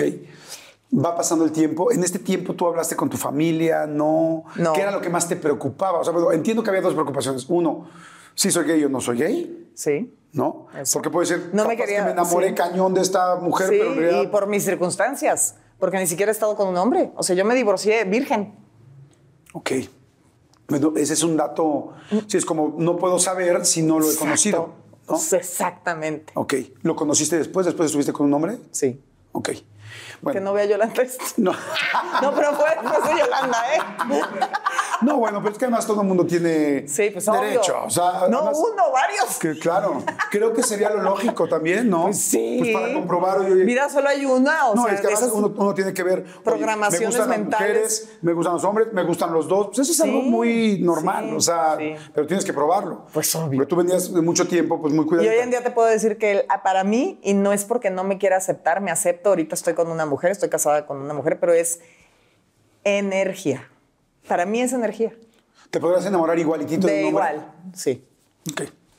Oye, bueno, pero fíjate, que- fíjate qué lindo y cómo han ido evolucionando toda la- cómo uno va creciendo y va aprendiendo cosas y es Bendito sea Dios. Pero fíjate qué lindo del qué duda tengo, y claro que me parece lógico, yo hubiera tenido la mismita que tú, hoy a, a hoy, decir, me enamoro de una persona, de un alma, de un ser. Sí, es, ¿no? que, es que es la persona con la que te da química, con la que quieres estar, con la que, y puede ser un hombre o puede ser una Claro. mujer.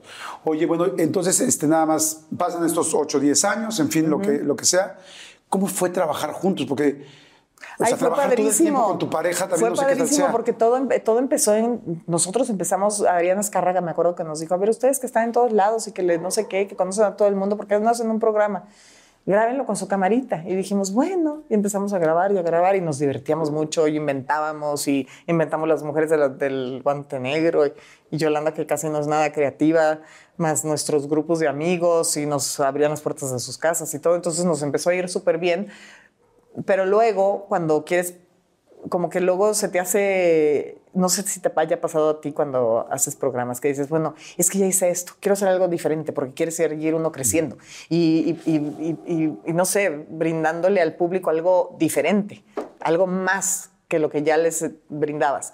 Entonces, a mí me encanta viajar y Yolanda me la jalé a viajar a 20 mil lugares, también le gustó, pero luego ya se empezó a desesperar porque yo quería grabar todo que porque lo quería grabar porque porque era material que no teníamos acceso aquí y era mucho más lucidor. Oye, si yo me iba, no sé, a, a- Sí, a a Europa a me iba- comer unos sí, pues, pues mejor lo grababa y lo poníamos. Y cuando fuimos a Japón y todo ese rollo, por ejemplo. Y, y sí, pero luego ya se empezó a volver de que, ay, ya estamos grabando todo, ya qué, qué horror. Este, que borraste el cassette, ¿dónde dejaste el cassette? Sí, Sí, la tensión.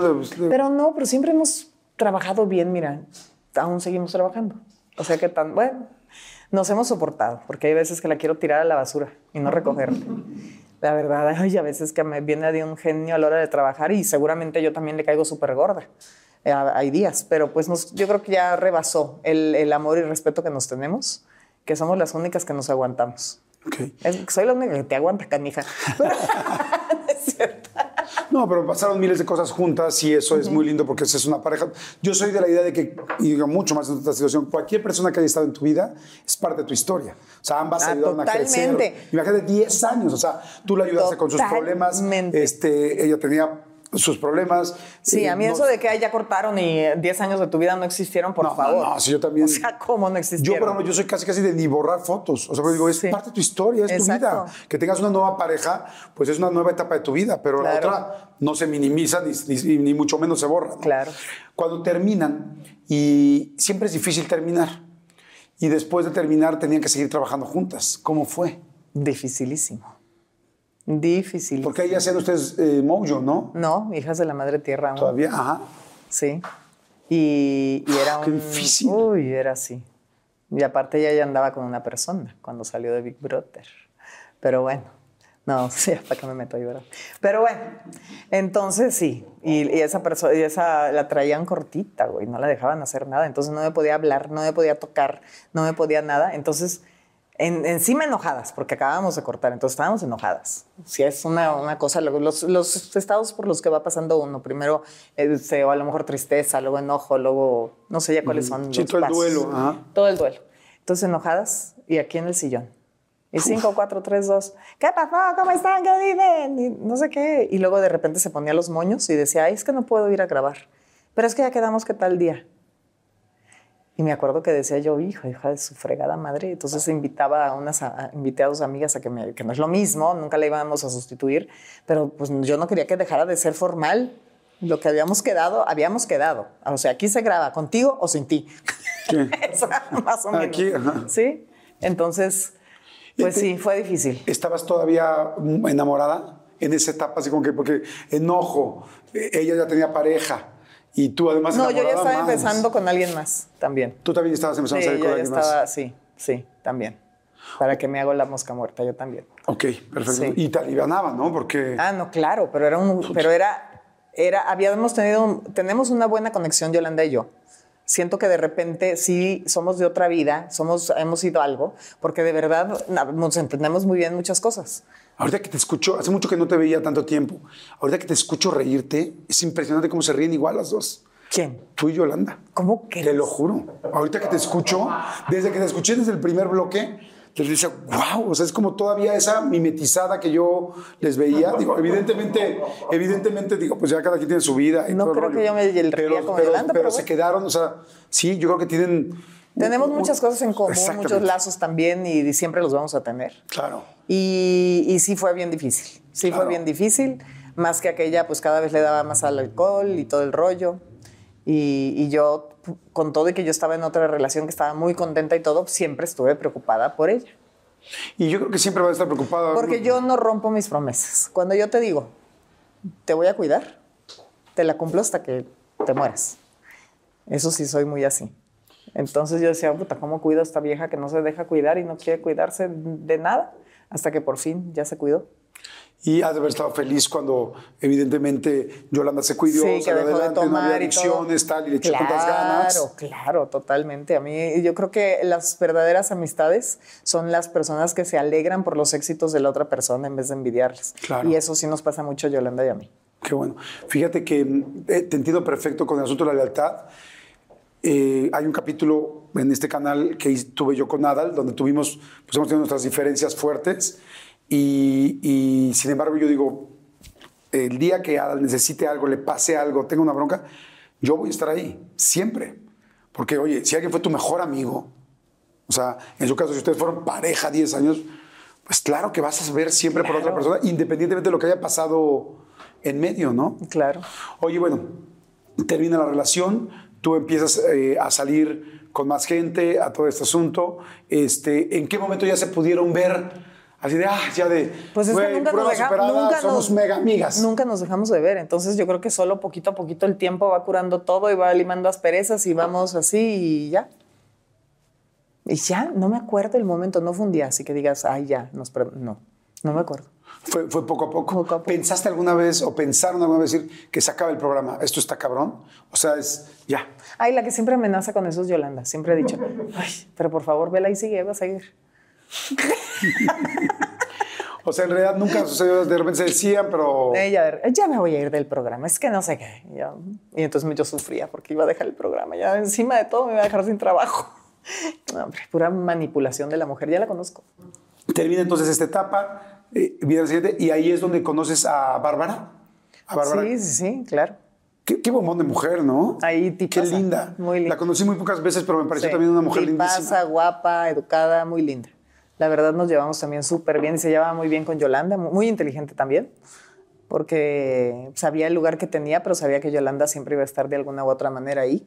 Y nos, nos decíamos Big Love de burla. Ella, eh, Bárbara fue la que nos puso ese nombre.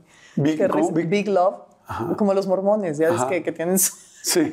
sus wives, sister wives eran. Ah, oye, pero me perdí una parte ahí que me quedé pensando.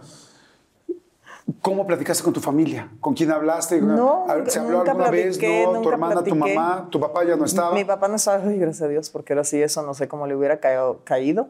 Pero mm, mi mamá, me acuerdo que cuando estábamos en la casa que ya vivía yo con Yolanda en el departamento, este, le enseñé el departamento y todo, y me dice, es que cuando venga gente al departamento no los lleves a ver los cuartos, porque hay uno muy chiquito.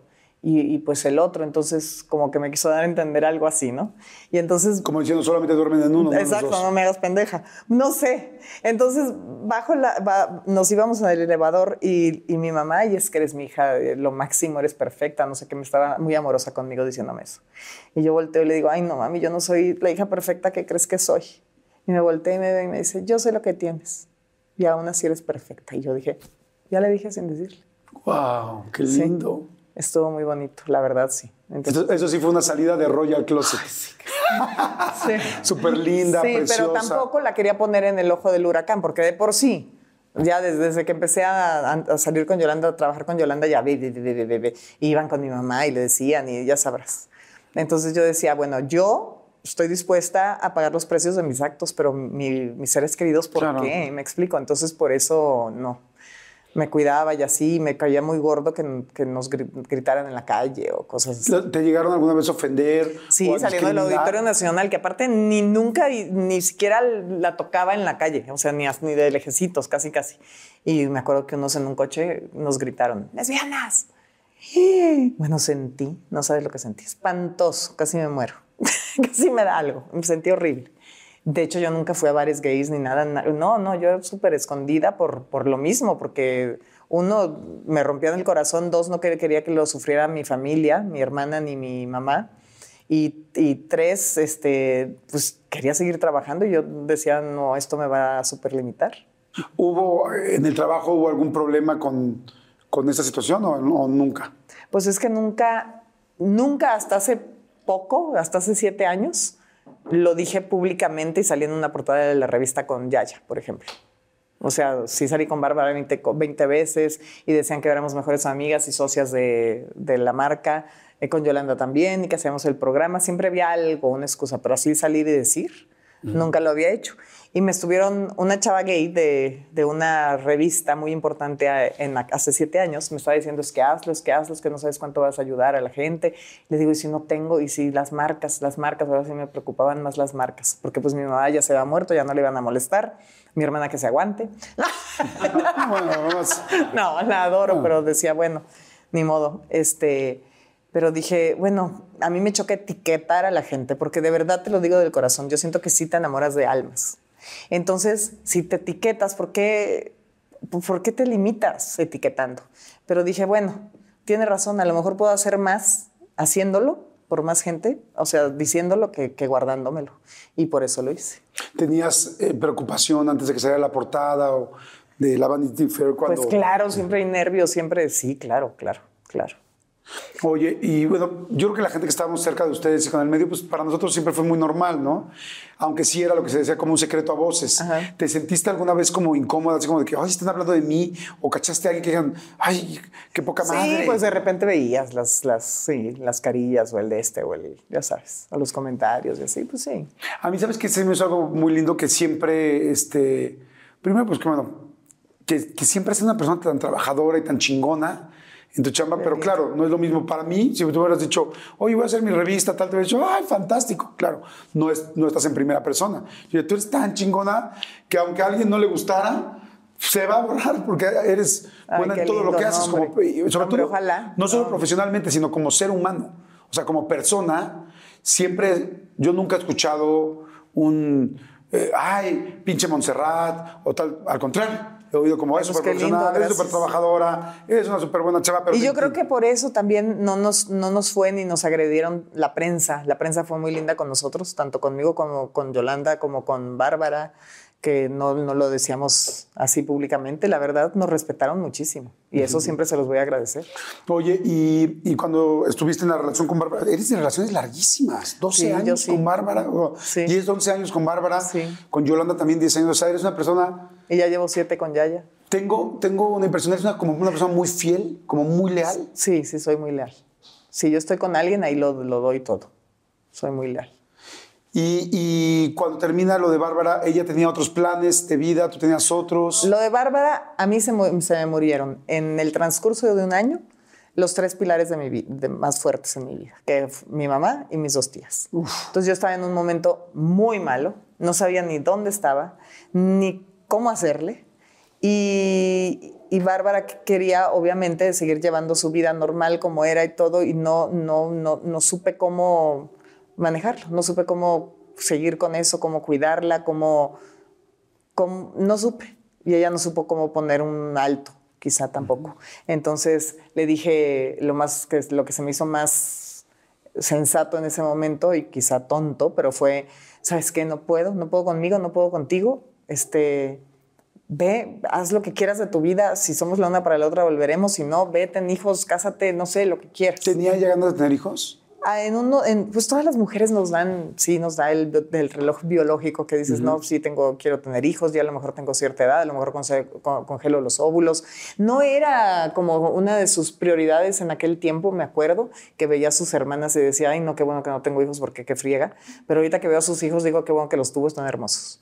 Pero espero que, y se ve muy contenta y espero que siempre esté muy contenta. ¿Ya no hablas con ella? No. Oye, ¿tú congelaste óvulos o no? No. O sea, si fue una decisión de yo no voy a tener hijos, ¿y adoptarías o no?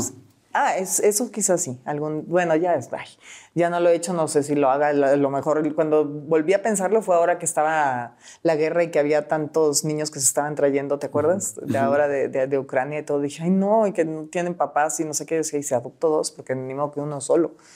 Y yo, Monserrat, piensa bien qué es eso de la adopción y todo el rollo. A ver. Claro. Pero sí, sí Sí, sí lo he pensado, pero no, no era, no, no sé. No, yo sí quería antes hijos, luego ya me olvidé del asunto cuando cambié de bando y que no sabía, yo decía, ¿para qué los hago sufrir? Yo mejor no.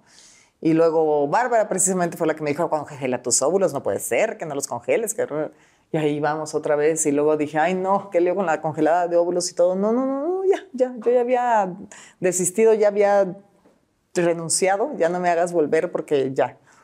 Y, y ya, fíjate, no lo había pensado, pero hoy me da tanto gusto verla feliz a ella, me da tanto gusto ver feliz a Yolanda y me da muchísimo gusto verte feliz a ti, pero y Gracias, ahora en- entre que más te conozco y más escucho tu historia, este, digo, wow, pues sí, claro, o sea, esa admiración que le tenemos, pues no es gratis. Le ha chingado, ha trabajado. Las relaciones de amor a todos nos ha costado trabajo, ¿no? Vas, dices, uno se divorcia, se vuelve a divorciar.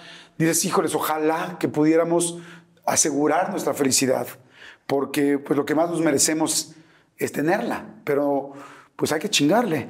Y, y eso es algo que yo veo en ti, el trabajo. Ahorita quiero, vamos a ir eh, a un refil rápidamente y quiero preguntarte del trabajo porque has hecho cosas muy chingonas y muy interesantes, Ay, pero también sé que no ha sido, que no ha sido sencillo. Eres, eres de trabajar y de trabajar duro y de trabajar bien.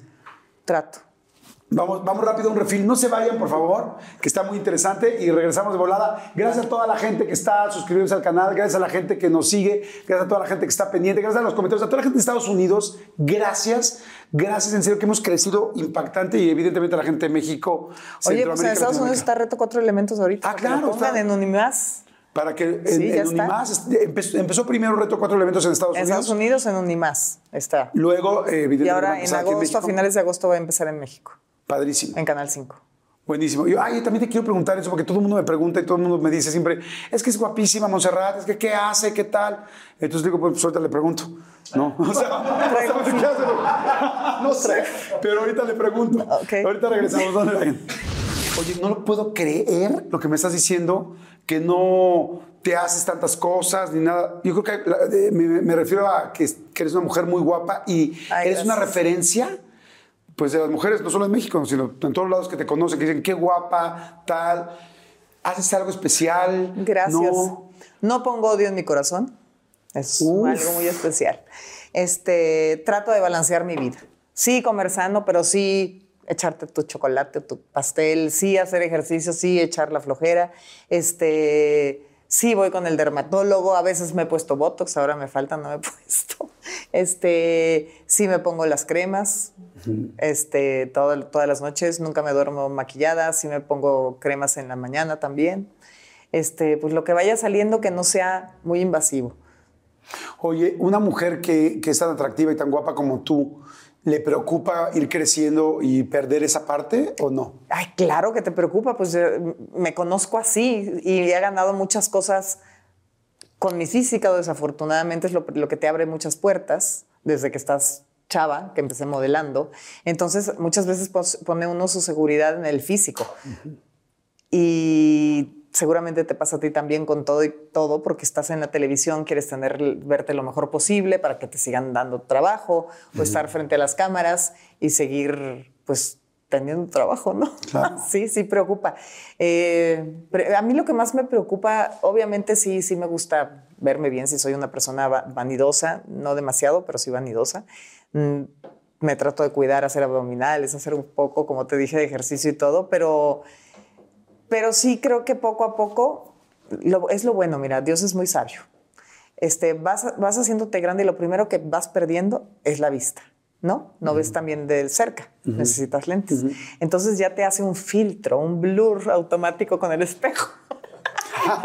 ¿No? Claro. Entonces ya no te ves a lo mejor tan mal como quizá sí te estás empezando a ver porque estás envejeciendo. No lo sé, esas son mis ideas.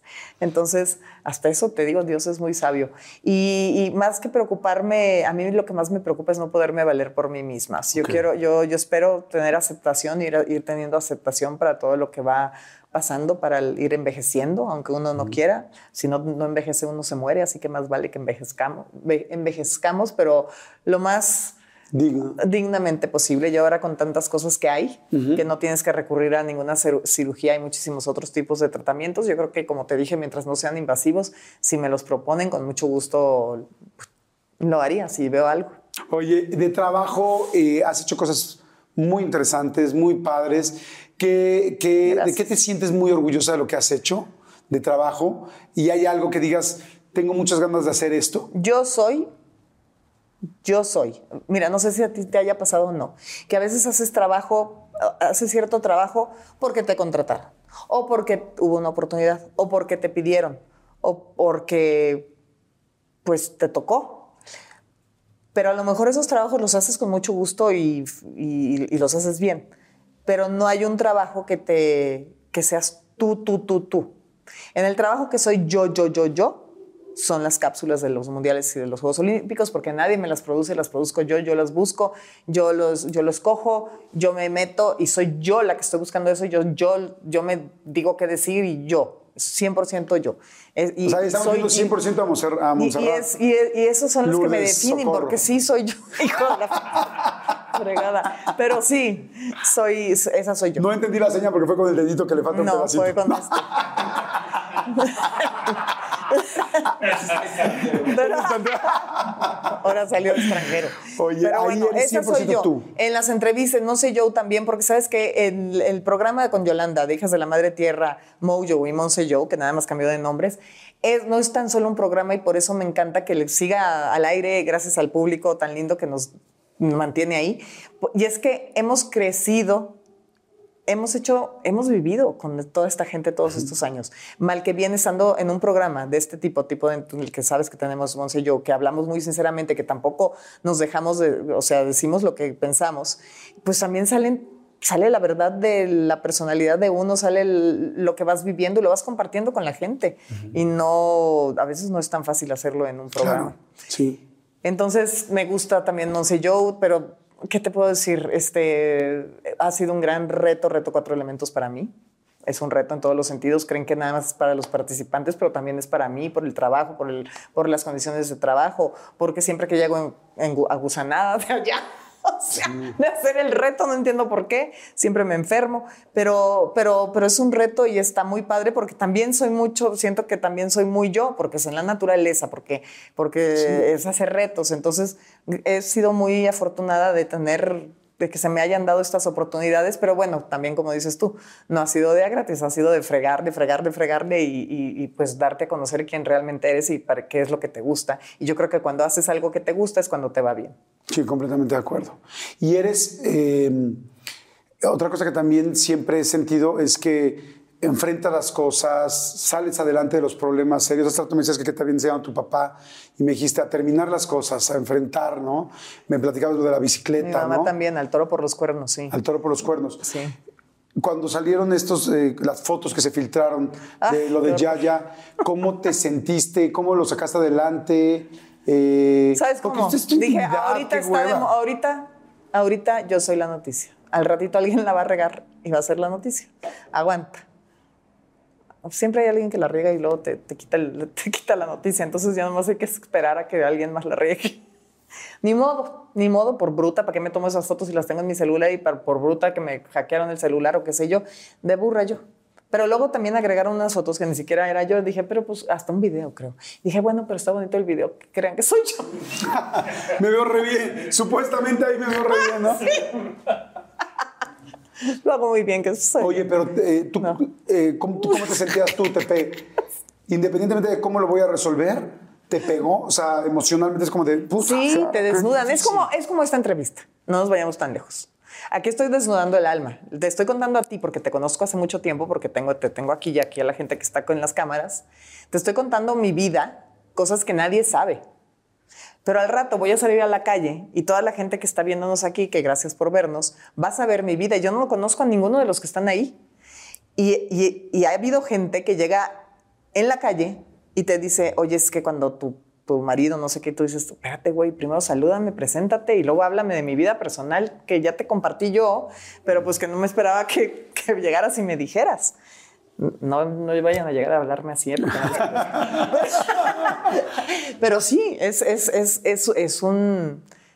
Ay, es un robo a tu intimidad, porque eso ni siquiera yo lo puse. O sea, era, sí sabes, sí es un, es, una, es un asalto, es una violación a tu intimidad. Sí, es, es fuerte y las personas que son figuras públicas, si a cualquier persona no te gusta que te vean, eh, pues una persona figura pública y que estés en los celulares o la gente que esté comentando esto, pues es incómodo. Y sobre todo, yo me quedé pensando en lo que tú dijiste hace rato, y es yo iba por mí. Pero mi mamá no Sí, me mi gustaba. mamá, mi pero en este hermana. caso, pues es tu pareja también. Sí. ¿No? Entonces es como. Pero a mí me gustó mucho cómo. Pues, cómo reaccionaste, cómo lo vi yo. Es como de, pues sí, para adelante y tan tan. O sea, Pues ahora ¿ya no me quiero imaginar, pues que han de unas noches emocionales o tristes o difíciles, porque pues No, somos seres obviamente. humanos. yo decía, güey, no manches, o sea, que es en serio, qué horror. Gracias a Dios me acuerdo que me tocó en Navidad y ya nos íbamos de vacaciones y yo dije, me voy a ir al pueblo ahí de Yaya, donde pues ya que no mucha gente sepa ni me conozca. Y acá espero que con las vacaciones, ya cuando regrese, se acabe la noticia. Y sí, y así fue. Y así fue. Quiero que me cuentes tu historia de amor, porque se me hace muy lindo eh, la relación que tienes. Eh, te volviste a casar y te casaste más, evidentemente más madura, más grande. eh, Y nunca, otra- y no me hubiera casado, ¿eh? No creo en el matrimonio. ¿Ah, sí? A ver, cuéntame entonces. No, mira, creo en el amor, no creo en un papel. Creo en el papel que te da derecho a estar en el hospital con tu ser querido o esas cosas. Ponte tú, sí. Pero no, eh, eh, para mí el matrimonio no sé por qué siempre ha sido un tengo que.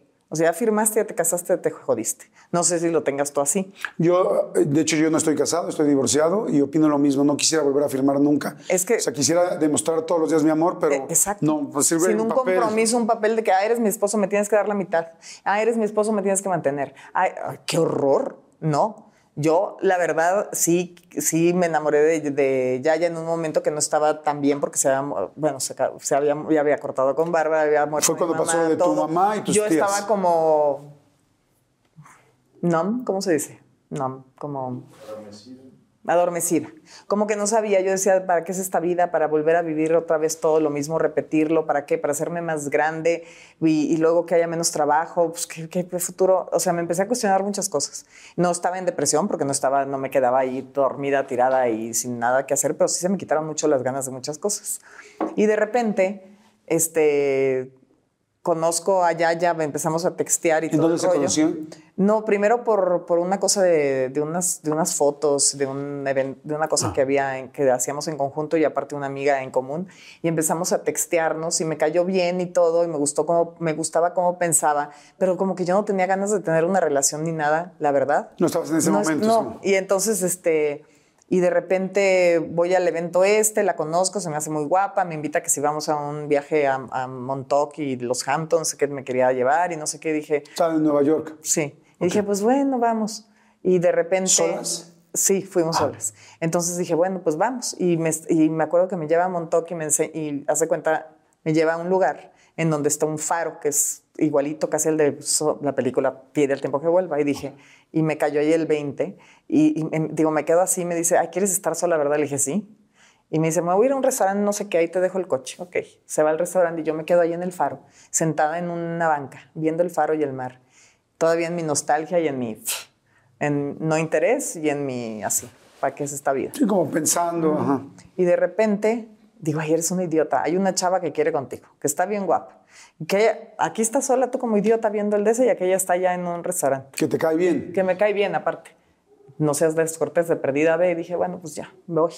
Me subo al coche, prendo el coche, no teníamos ni cassette, ni teníamos este, el Spotify conectado, ni nada. radio. Radio.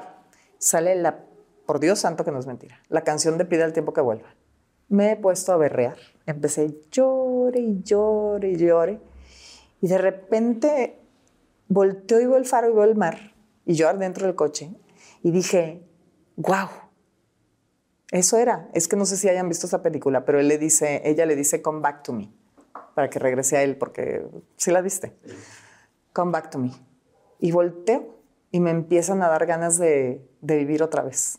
Que no las tenía él, las tu- tuve, las tuve adormecidas como un año.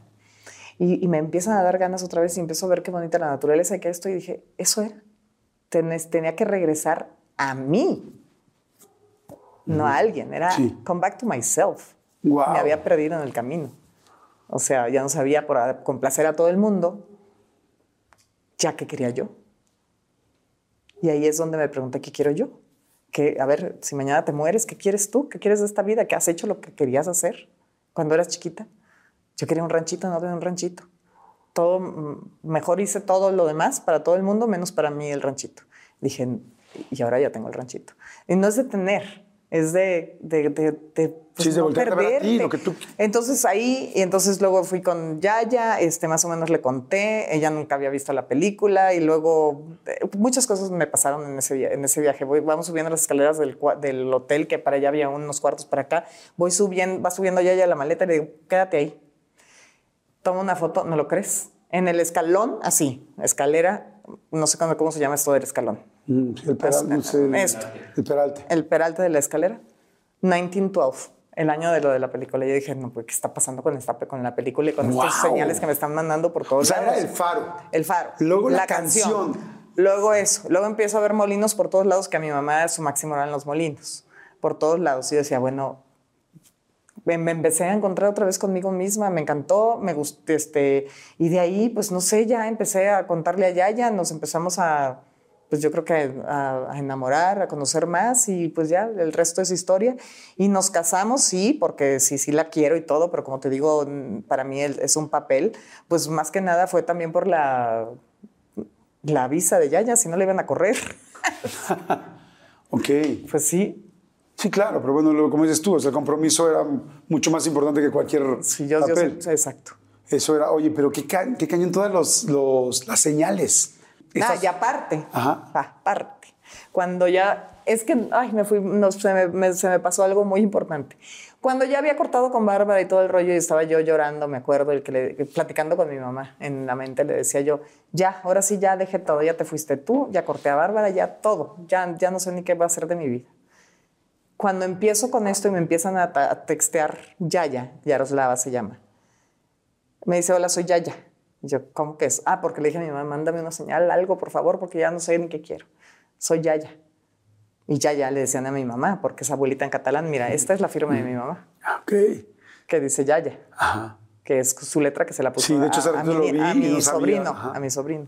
Es de, su, de una tarjeta de mi mamá. Y entonces dije yo, Yaya, y de ahí también tuvo mucho que ver el que yo acabara la verdad con Yaya. Claro. Supongo. Sí, sí, pues es que te da toda esa, toda esa línea. todo, todo, Igle, exacto. Oye, qué, qué, qué padre, qué padre saber que uno se va reinventando, qué padre. ¿Sabes qué es bien lindo? Escucharte y saber que una persona que, que la gente ve y que admira eh, muchísimo, que admiramos muchísimo, de repente, pues como cualquier persona tiene momentos de estoy perdido. Sí, o sea, estoy no, perdida. claro, muchas ¿Qué veces he estado muy perdida y aparte la relación media y Yaya no es perfecta. Yaya y yo tenemos muchas dificultades, tenemos muchas cosas eh, muy diferentes, y, pero lo que sí me tra- ha traído la relación de Yaya es darme cuenta de mis cosas, trabajar en mis cosas y- y- y dar un paso más para no regresar, yo creo que a este mundo. Ha habi- ha habido mucho aprendizaje Claro. que antes no había tenido. Oye, y ahorita que mencionabas lo de, lo de tu mami, que le decías, mami, pues tú ya no estás aquí, tal, eh, debe haber sido muy fuerte cuando falleció tu mamá. No, sí, claro, era mi Eso máximo. Eh, Según yo, yo la cuidaba porque sí, yo me encargaba de ella cuando era más grande y todo, pero el saber que tienes a tu mamá y que es un amor incondicional, a la hora que se te va, no sé si tú, tú tienes papá y mamá. Ya no. Ya no. Te sientes huérfano, güey. No, no sé, no que te sientas, eres huérfano, pero no es. Te sientes que no perteneces a ningún lado. Pierdes eh, el sentido de pertenencia. O eso es como yo me sentí. No sé cómo explicarte. Entonces dices. Sí. Le llaman síndrome de orfandad, porque ya murió tu papá, ya murió tu mamá, Sí. y de repente dices, por ejemplo, en tu caso y el mío, que ambos somos los más grandes de la familia, tenemos solo un hermano más chico, entonces de repente es como de, Sí, Wow. sí, sí, sí, no sé, me, me cuestioné muchas cosas, me, me perdí en un momento de mi vida que decía yo, es que ¿qué quiero, qué no quiero, qué, qué pasa, ¿Qué- de qué se trata esta vida, este, sí. ¿qué, qué, qué tenía tu mami?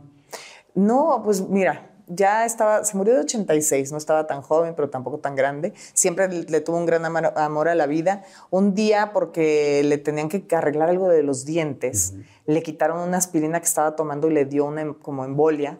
Entonces le quedó medio paralizada de una parte del cuerpo y de la cara, pero estuvo, como te digo, siempre luchó en las terapias y todo y logró volverse, recuperarse y todo.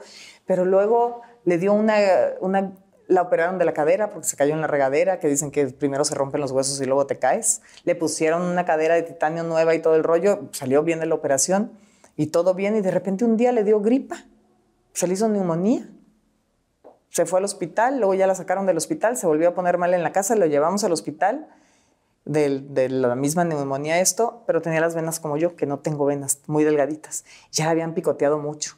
Y me dicen en el hospital, es que ya para tanto picotearla, yo es que ya pobrecita, y me dicen, mira, le podemos poner una por aquí, pero es nada, o sea, ya es que un 1% inseguro, todo lo demás está bien. Sí, o sea, siempre sale bien. Y le digo, ¿seguros? ¿Estás seguro? Sí, no sé qué, pues póngasela.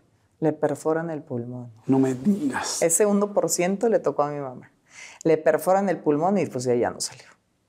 Ya con un tubo en el pulmón, con respirador, con... Ya me, me la mataron del hospital. No, Eso fue en el 2014, ¿no? Ay, no me acuerdo. No me acuerdo de fechas de muerte. Me, pregúntame cuándo era su cumpleaños, no me preguntes cuándo se murió. Hace rato me dijiste que Rosa María, tu hermana, estaba muy ligada así con tu papá. y tú con tu mamá. Sí. Pero ahora mi hermana, mi mamá, le- no sabes todo lo que le ha pasado. Impresionante que si no crees en, en com- en comunicación del más allá o, o señales, con mi hermana la crees. Está cañón. O sea, te voy a dar un ejemplo rapidísimo porque está ahí muy cabrón. A mi mamá se le manifiesta cada rato, le, le- le resuelve cosas y a mí nada. Pero, o sea, te llevas bien conmigo, mamá, ¿dónde? ¿Qué pedo? Pero bueno, el, el caso es que de repente, fíjate, un día el esposo de mi hermana, que amo, Agustín, es muy lindo, pero es muy, también muy cuadrado y muy, a ver, tu mamá, hay una cuenta abierta de tu mamá que no la cerraron cuando ahora que murió ni nada, y está ahí, hay una tarjeta, ya ve a ver si tiene, vela a cerrar, le dice a mi hermana, y mi hermana como no quiere saber del- ni ir a casa de mi mamá porque le da, llora y todo, no, es que me vas a hacer ir a casa de mi mamá a buscar el sobre para el NIP y no sé qué, total, ahí va mi hermana, y porque el marido la, la estaba molestando. Y total que ve y no encuentra el NIP, va al banco y le dice, a ver, es que esta cuenta que se murió la señora de mi mamá y que no sé qué, no, pues es que ya no, es que la única manera es sacando el dinero. Ya había creo que 30 mil pesos, no era demasiado, pero había. Y pues hay 30 mil pesos y ¿cómo lo voy a sacar? Pues con el NIP es la única manera, el NIP. Mi hermana no sabía que NIP, le te- intentó el cumpleaños, el este, nada, ninguno, nada. Y esa, esa noche, dice mi hermana, se va a dormir y sueña que están en- estamos en casa de mi abuelita, mi mamá, mi tía, yo con mi prima y no sé qué, y que le dice, ay, mira, hijita, oye, el cumpleaños de Maribel es el 13 del 12 del 24, se cuenta. Claro que no, mami, que estaban ahí en la plática, claro que no, el 13 del 12 del 24 no es cumpleaños de Maribel, ese es el de, no, y no sé qué, ay, bueno, y no quieres pastel, no quieres no sé qué, ya te vas por los niños, ay, bueno, adiós, reina, no sé qué. Acuérdate, el cumpleaños de Maribel es 13 del 12 del 24. No. Que se despierta mi hermana con un número random, así, random, nada que ver con nada, que es, o yo a mi mamá en el sueño que le decía va a correr y que dijo, no le quiero contar a nadie porque voy a, yo misma me siento loca que voy a meter el cajero, la tarjeta y lo voy a poner. Era el NIP. ¡Wow! Sacó el dinero. Era el NIP, güey. Está cabrón. Yo creo cañón en la comunicación con el más Está allá. cañón. Pero esto es muy específico. No, y le, así le han pasado cosas que dices, no mames, la envidio a mi hermana que le toca todo. A mí no me dicen. no. ¿Sabes qué? Quizá de alguna manera, o quizá ella es mucho más sensible en ese aspecto que tú, o, o quizá de alguna manera te está protegiendo en algo, no sé. Yo cuando mi mamá murió, mi mamá tuvo ef- efisema pulmonar, también perfumaron mucho. Y entonces, como yo era muy miedoso, yo le dije, por favor, si hay alguna manera de que te me manifiestes, no lo hagas, por favor, te lo pido. Nunca he soñado con ella, nunca, jamás.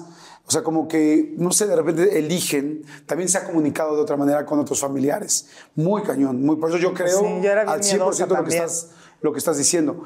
Pero si ustedes eran así, quizá capaz que dice, si me empiezo a comunicar tanto, la voy a mover ahorita demasiado a Montserrat, este, quizá, no sé. Neto sabe. Sí, tendríamos, tendríamos que estar. ¿Qué extrañas de tu mamá? Que todo. El, el- el amor incondicional. Amor incondicional. El que, esté, el que sabes que ahí está, pase lo que pase, seas quien seas. Ese amor incondicional. ¿Qué era, ¿Cuáles eran los momentos favoritos tuyos y de ella? Ay, pues ya me la llevaba a pasear, me la llevaba. Ahorita vi una película, no sé si ya la vieron, la de 100 años con la tata, de un actor español, Miguel Ángel Algo. Bueno, he berreado Ángel esa película Silvestre. porque. No, Miguel- otro Miguel Ángel. Pero, pero me, me- yo la, a mi mamá ya estaba grande, como le gustaba que yo fuera, ella siempre fue aventada también, entonces me la llevé a Palma de Mallorca y estábamos en un barco y yo, ándale mami, tírate. O sea, mi mamá tenía 82 años o algo, tírate del barco y mi mamá, ándale, y la empujaba y la tiraba yo al mar, o sea, y se reía, le encantaba.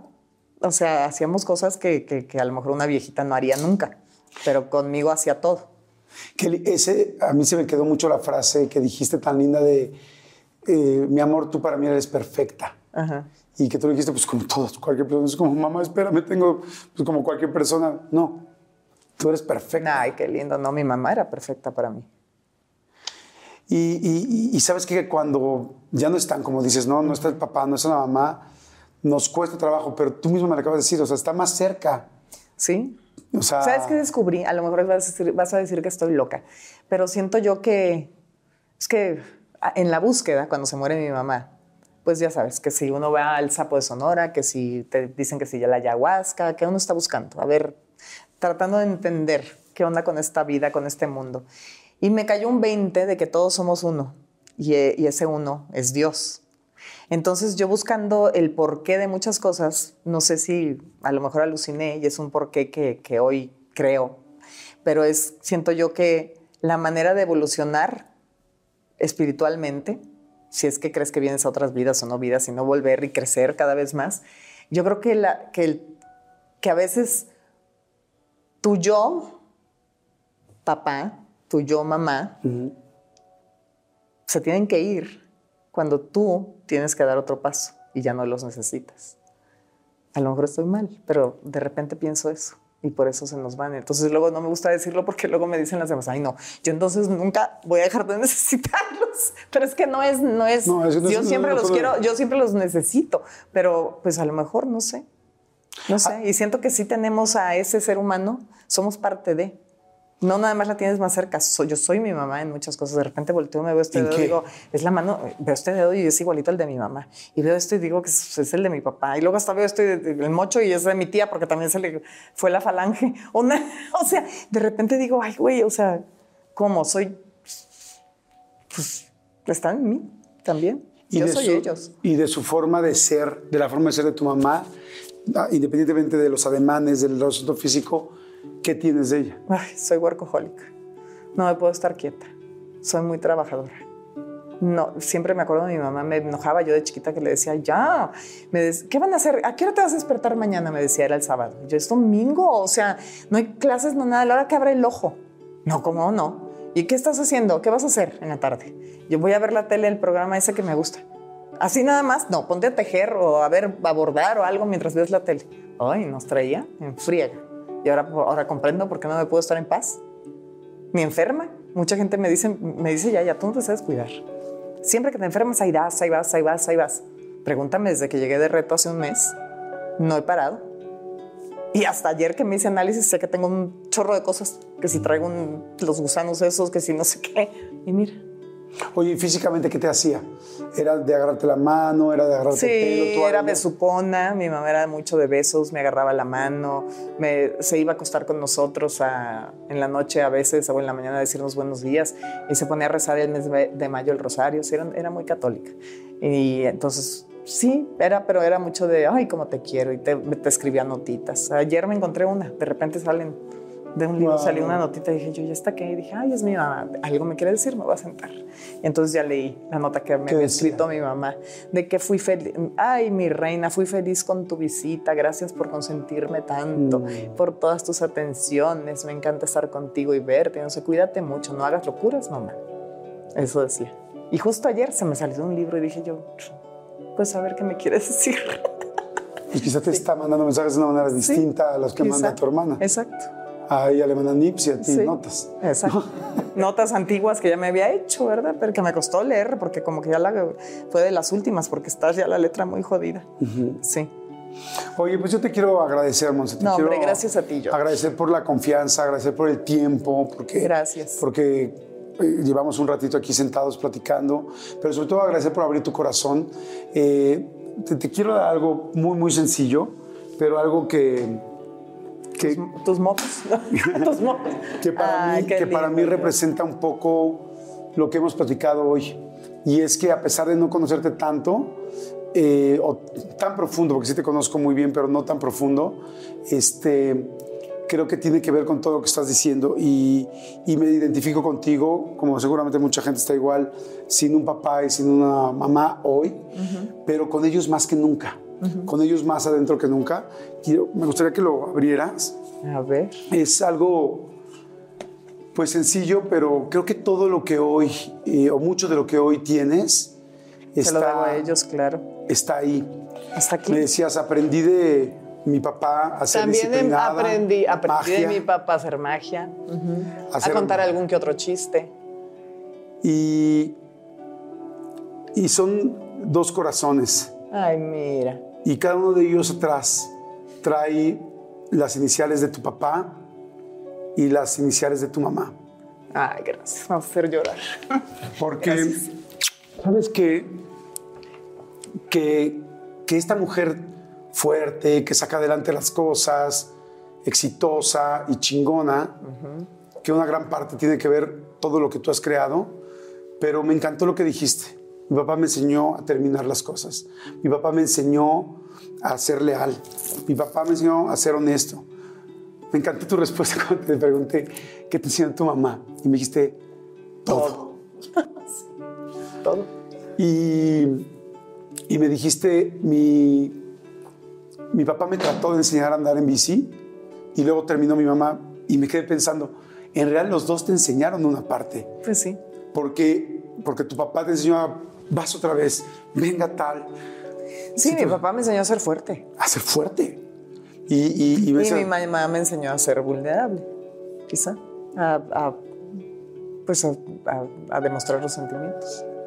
y, y- y tenemos a los dos y somos los dos y a veces no nos damos cuenta qué tanto somos de nuestro papá o qué tanto somos de nuestra mamá, porque a veces tenemos más química con uno con otro como lo platicamos, igual me pasó.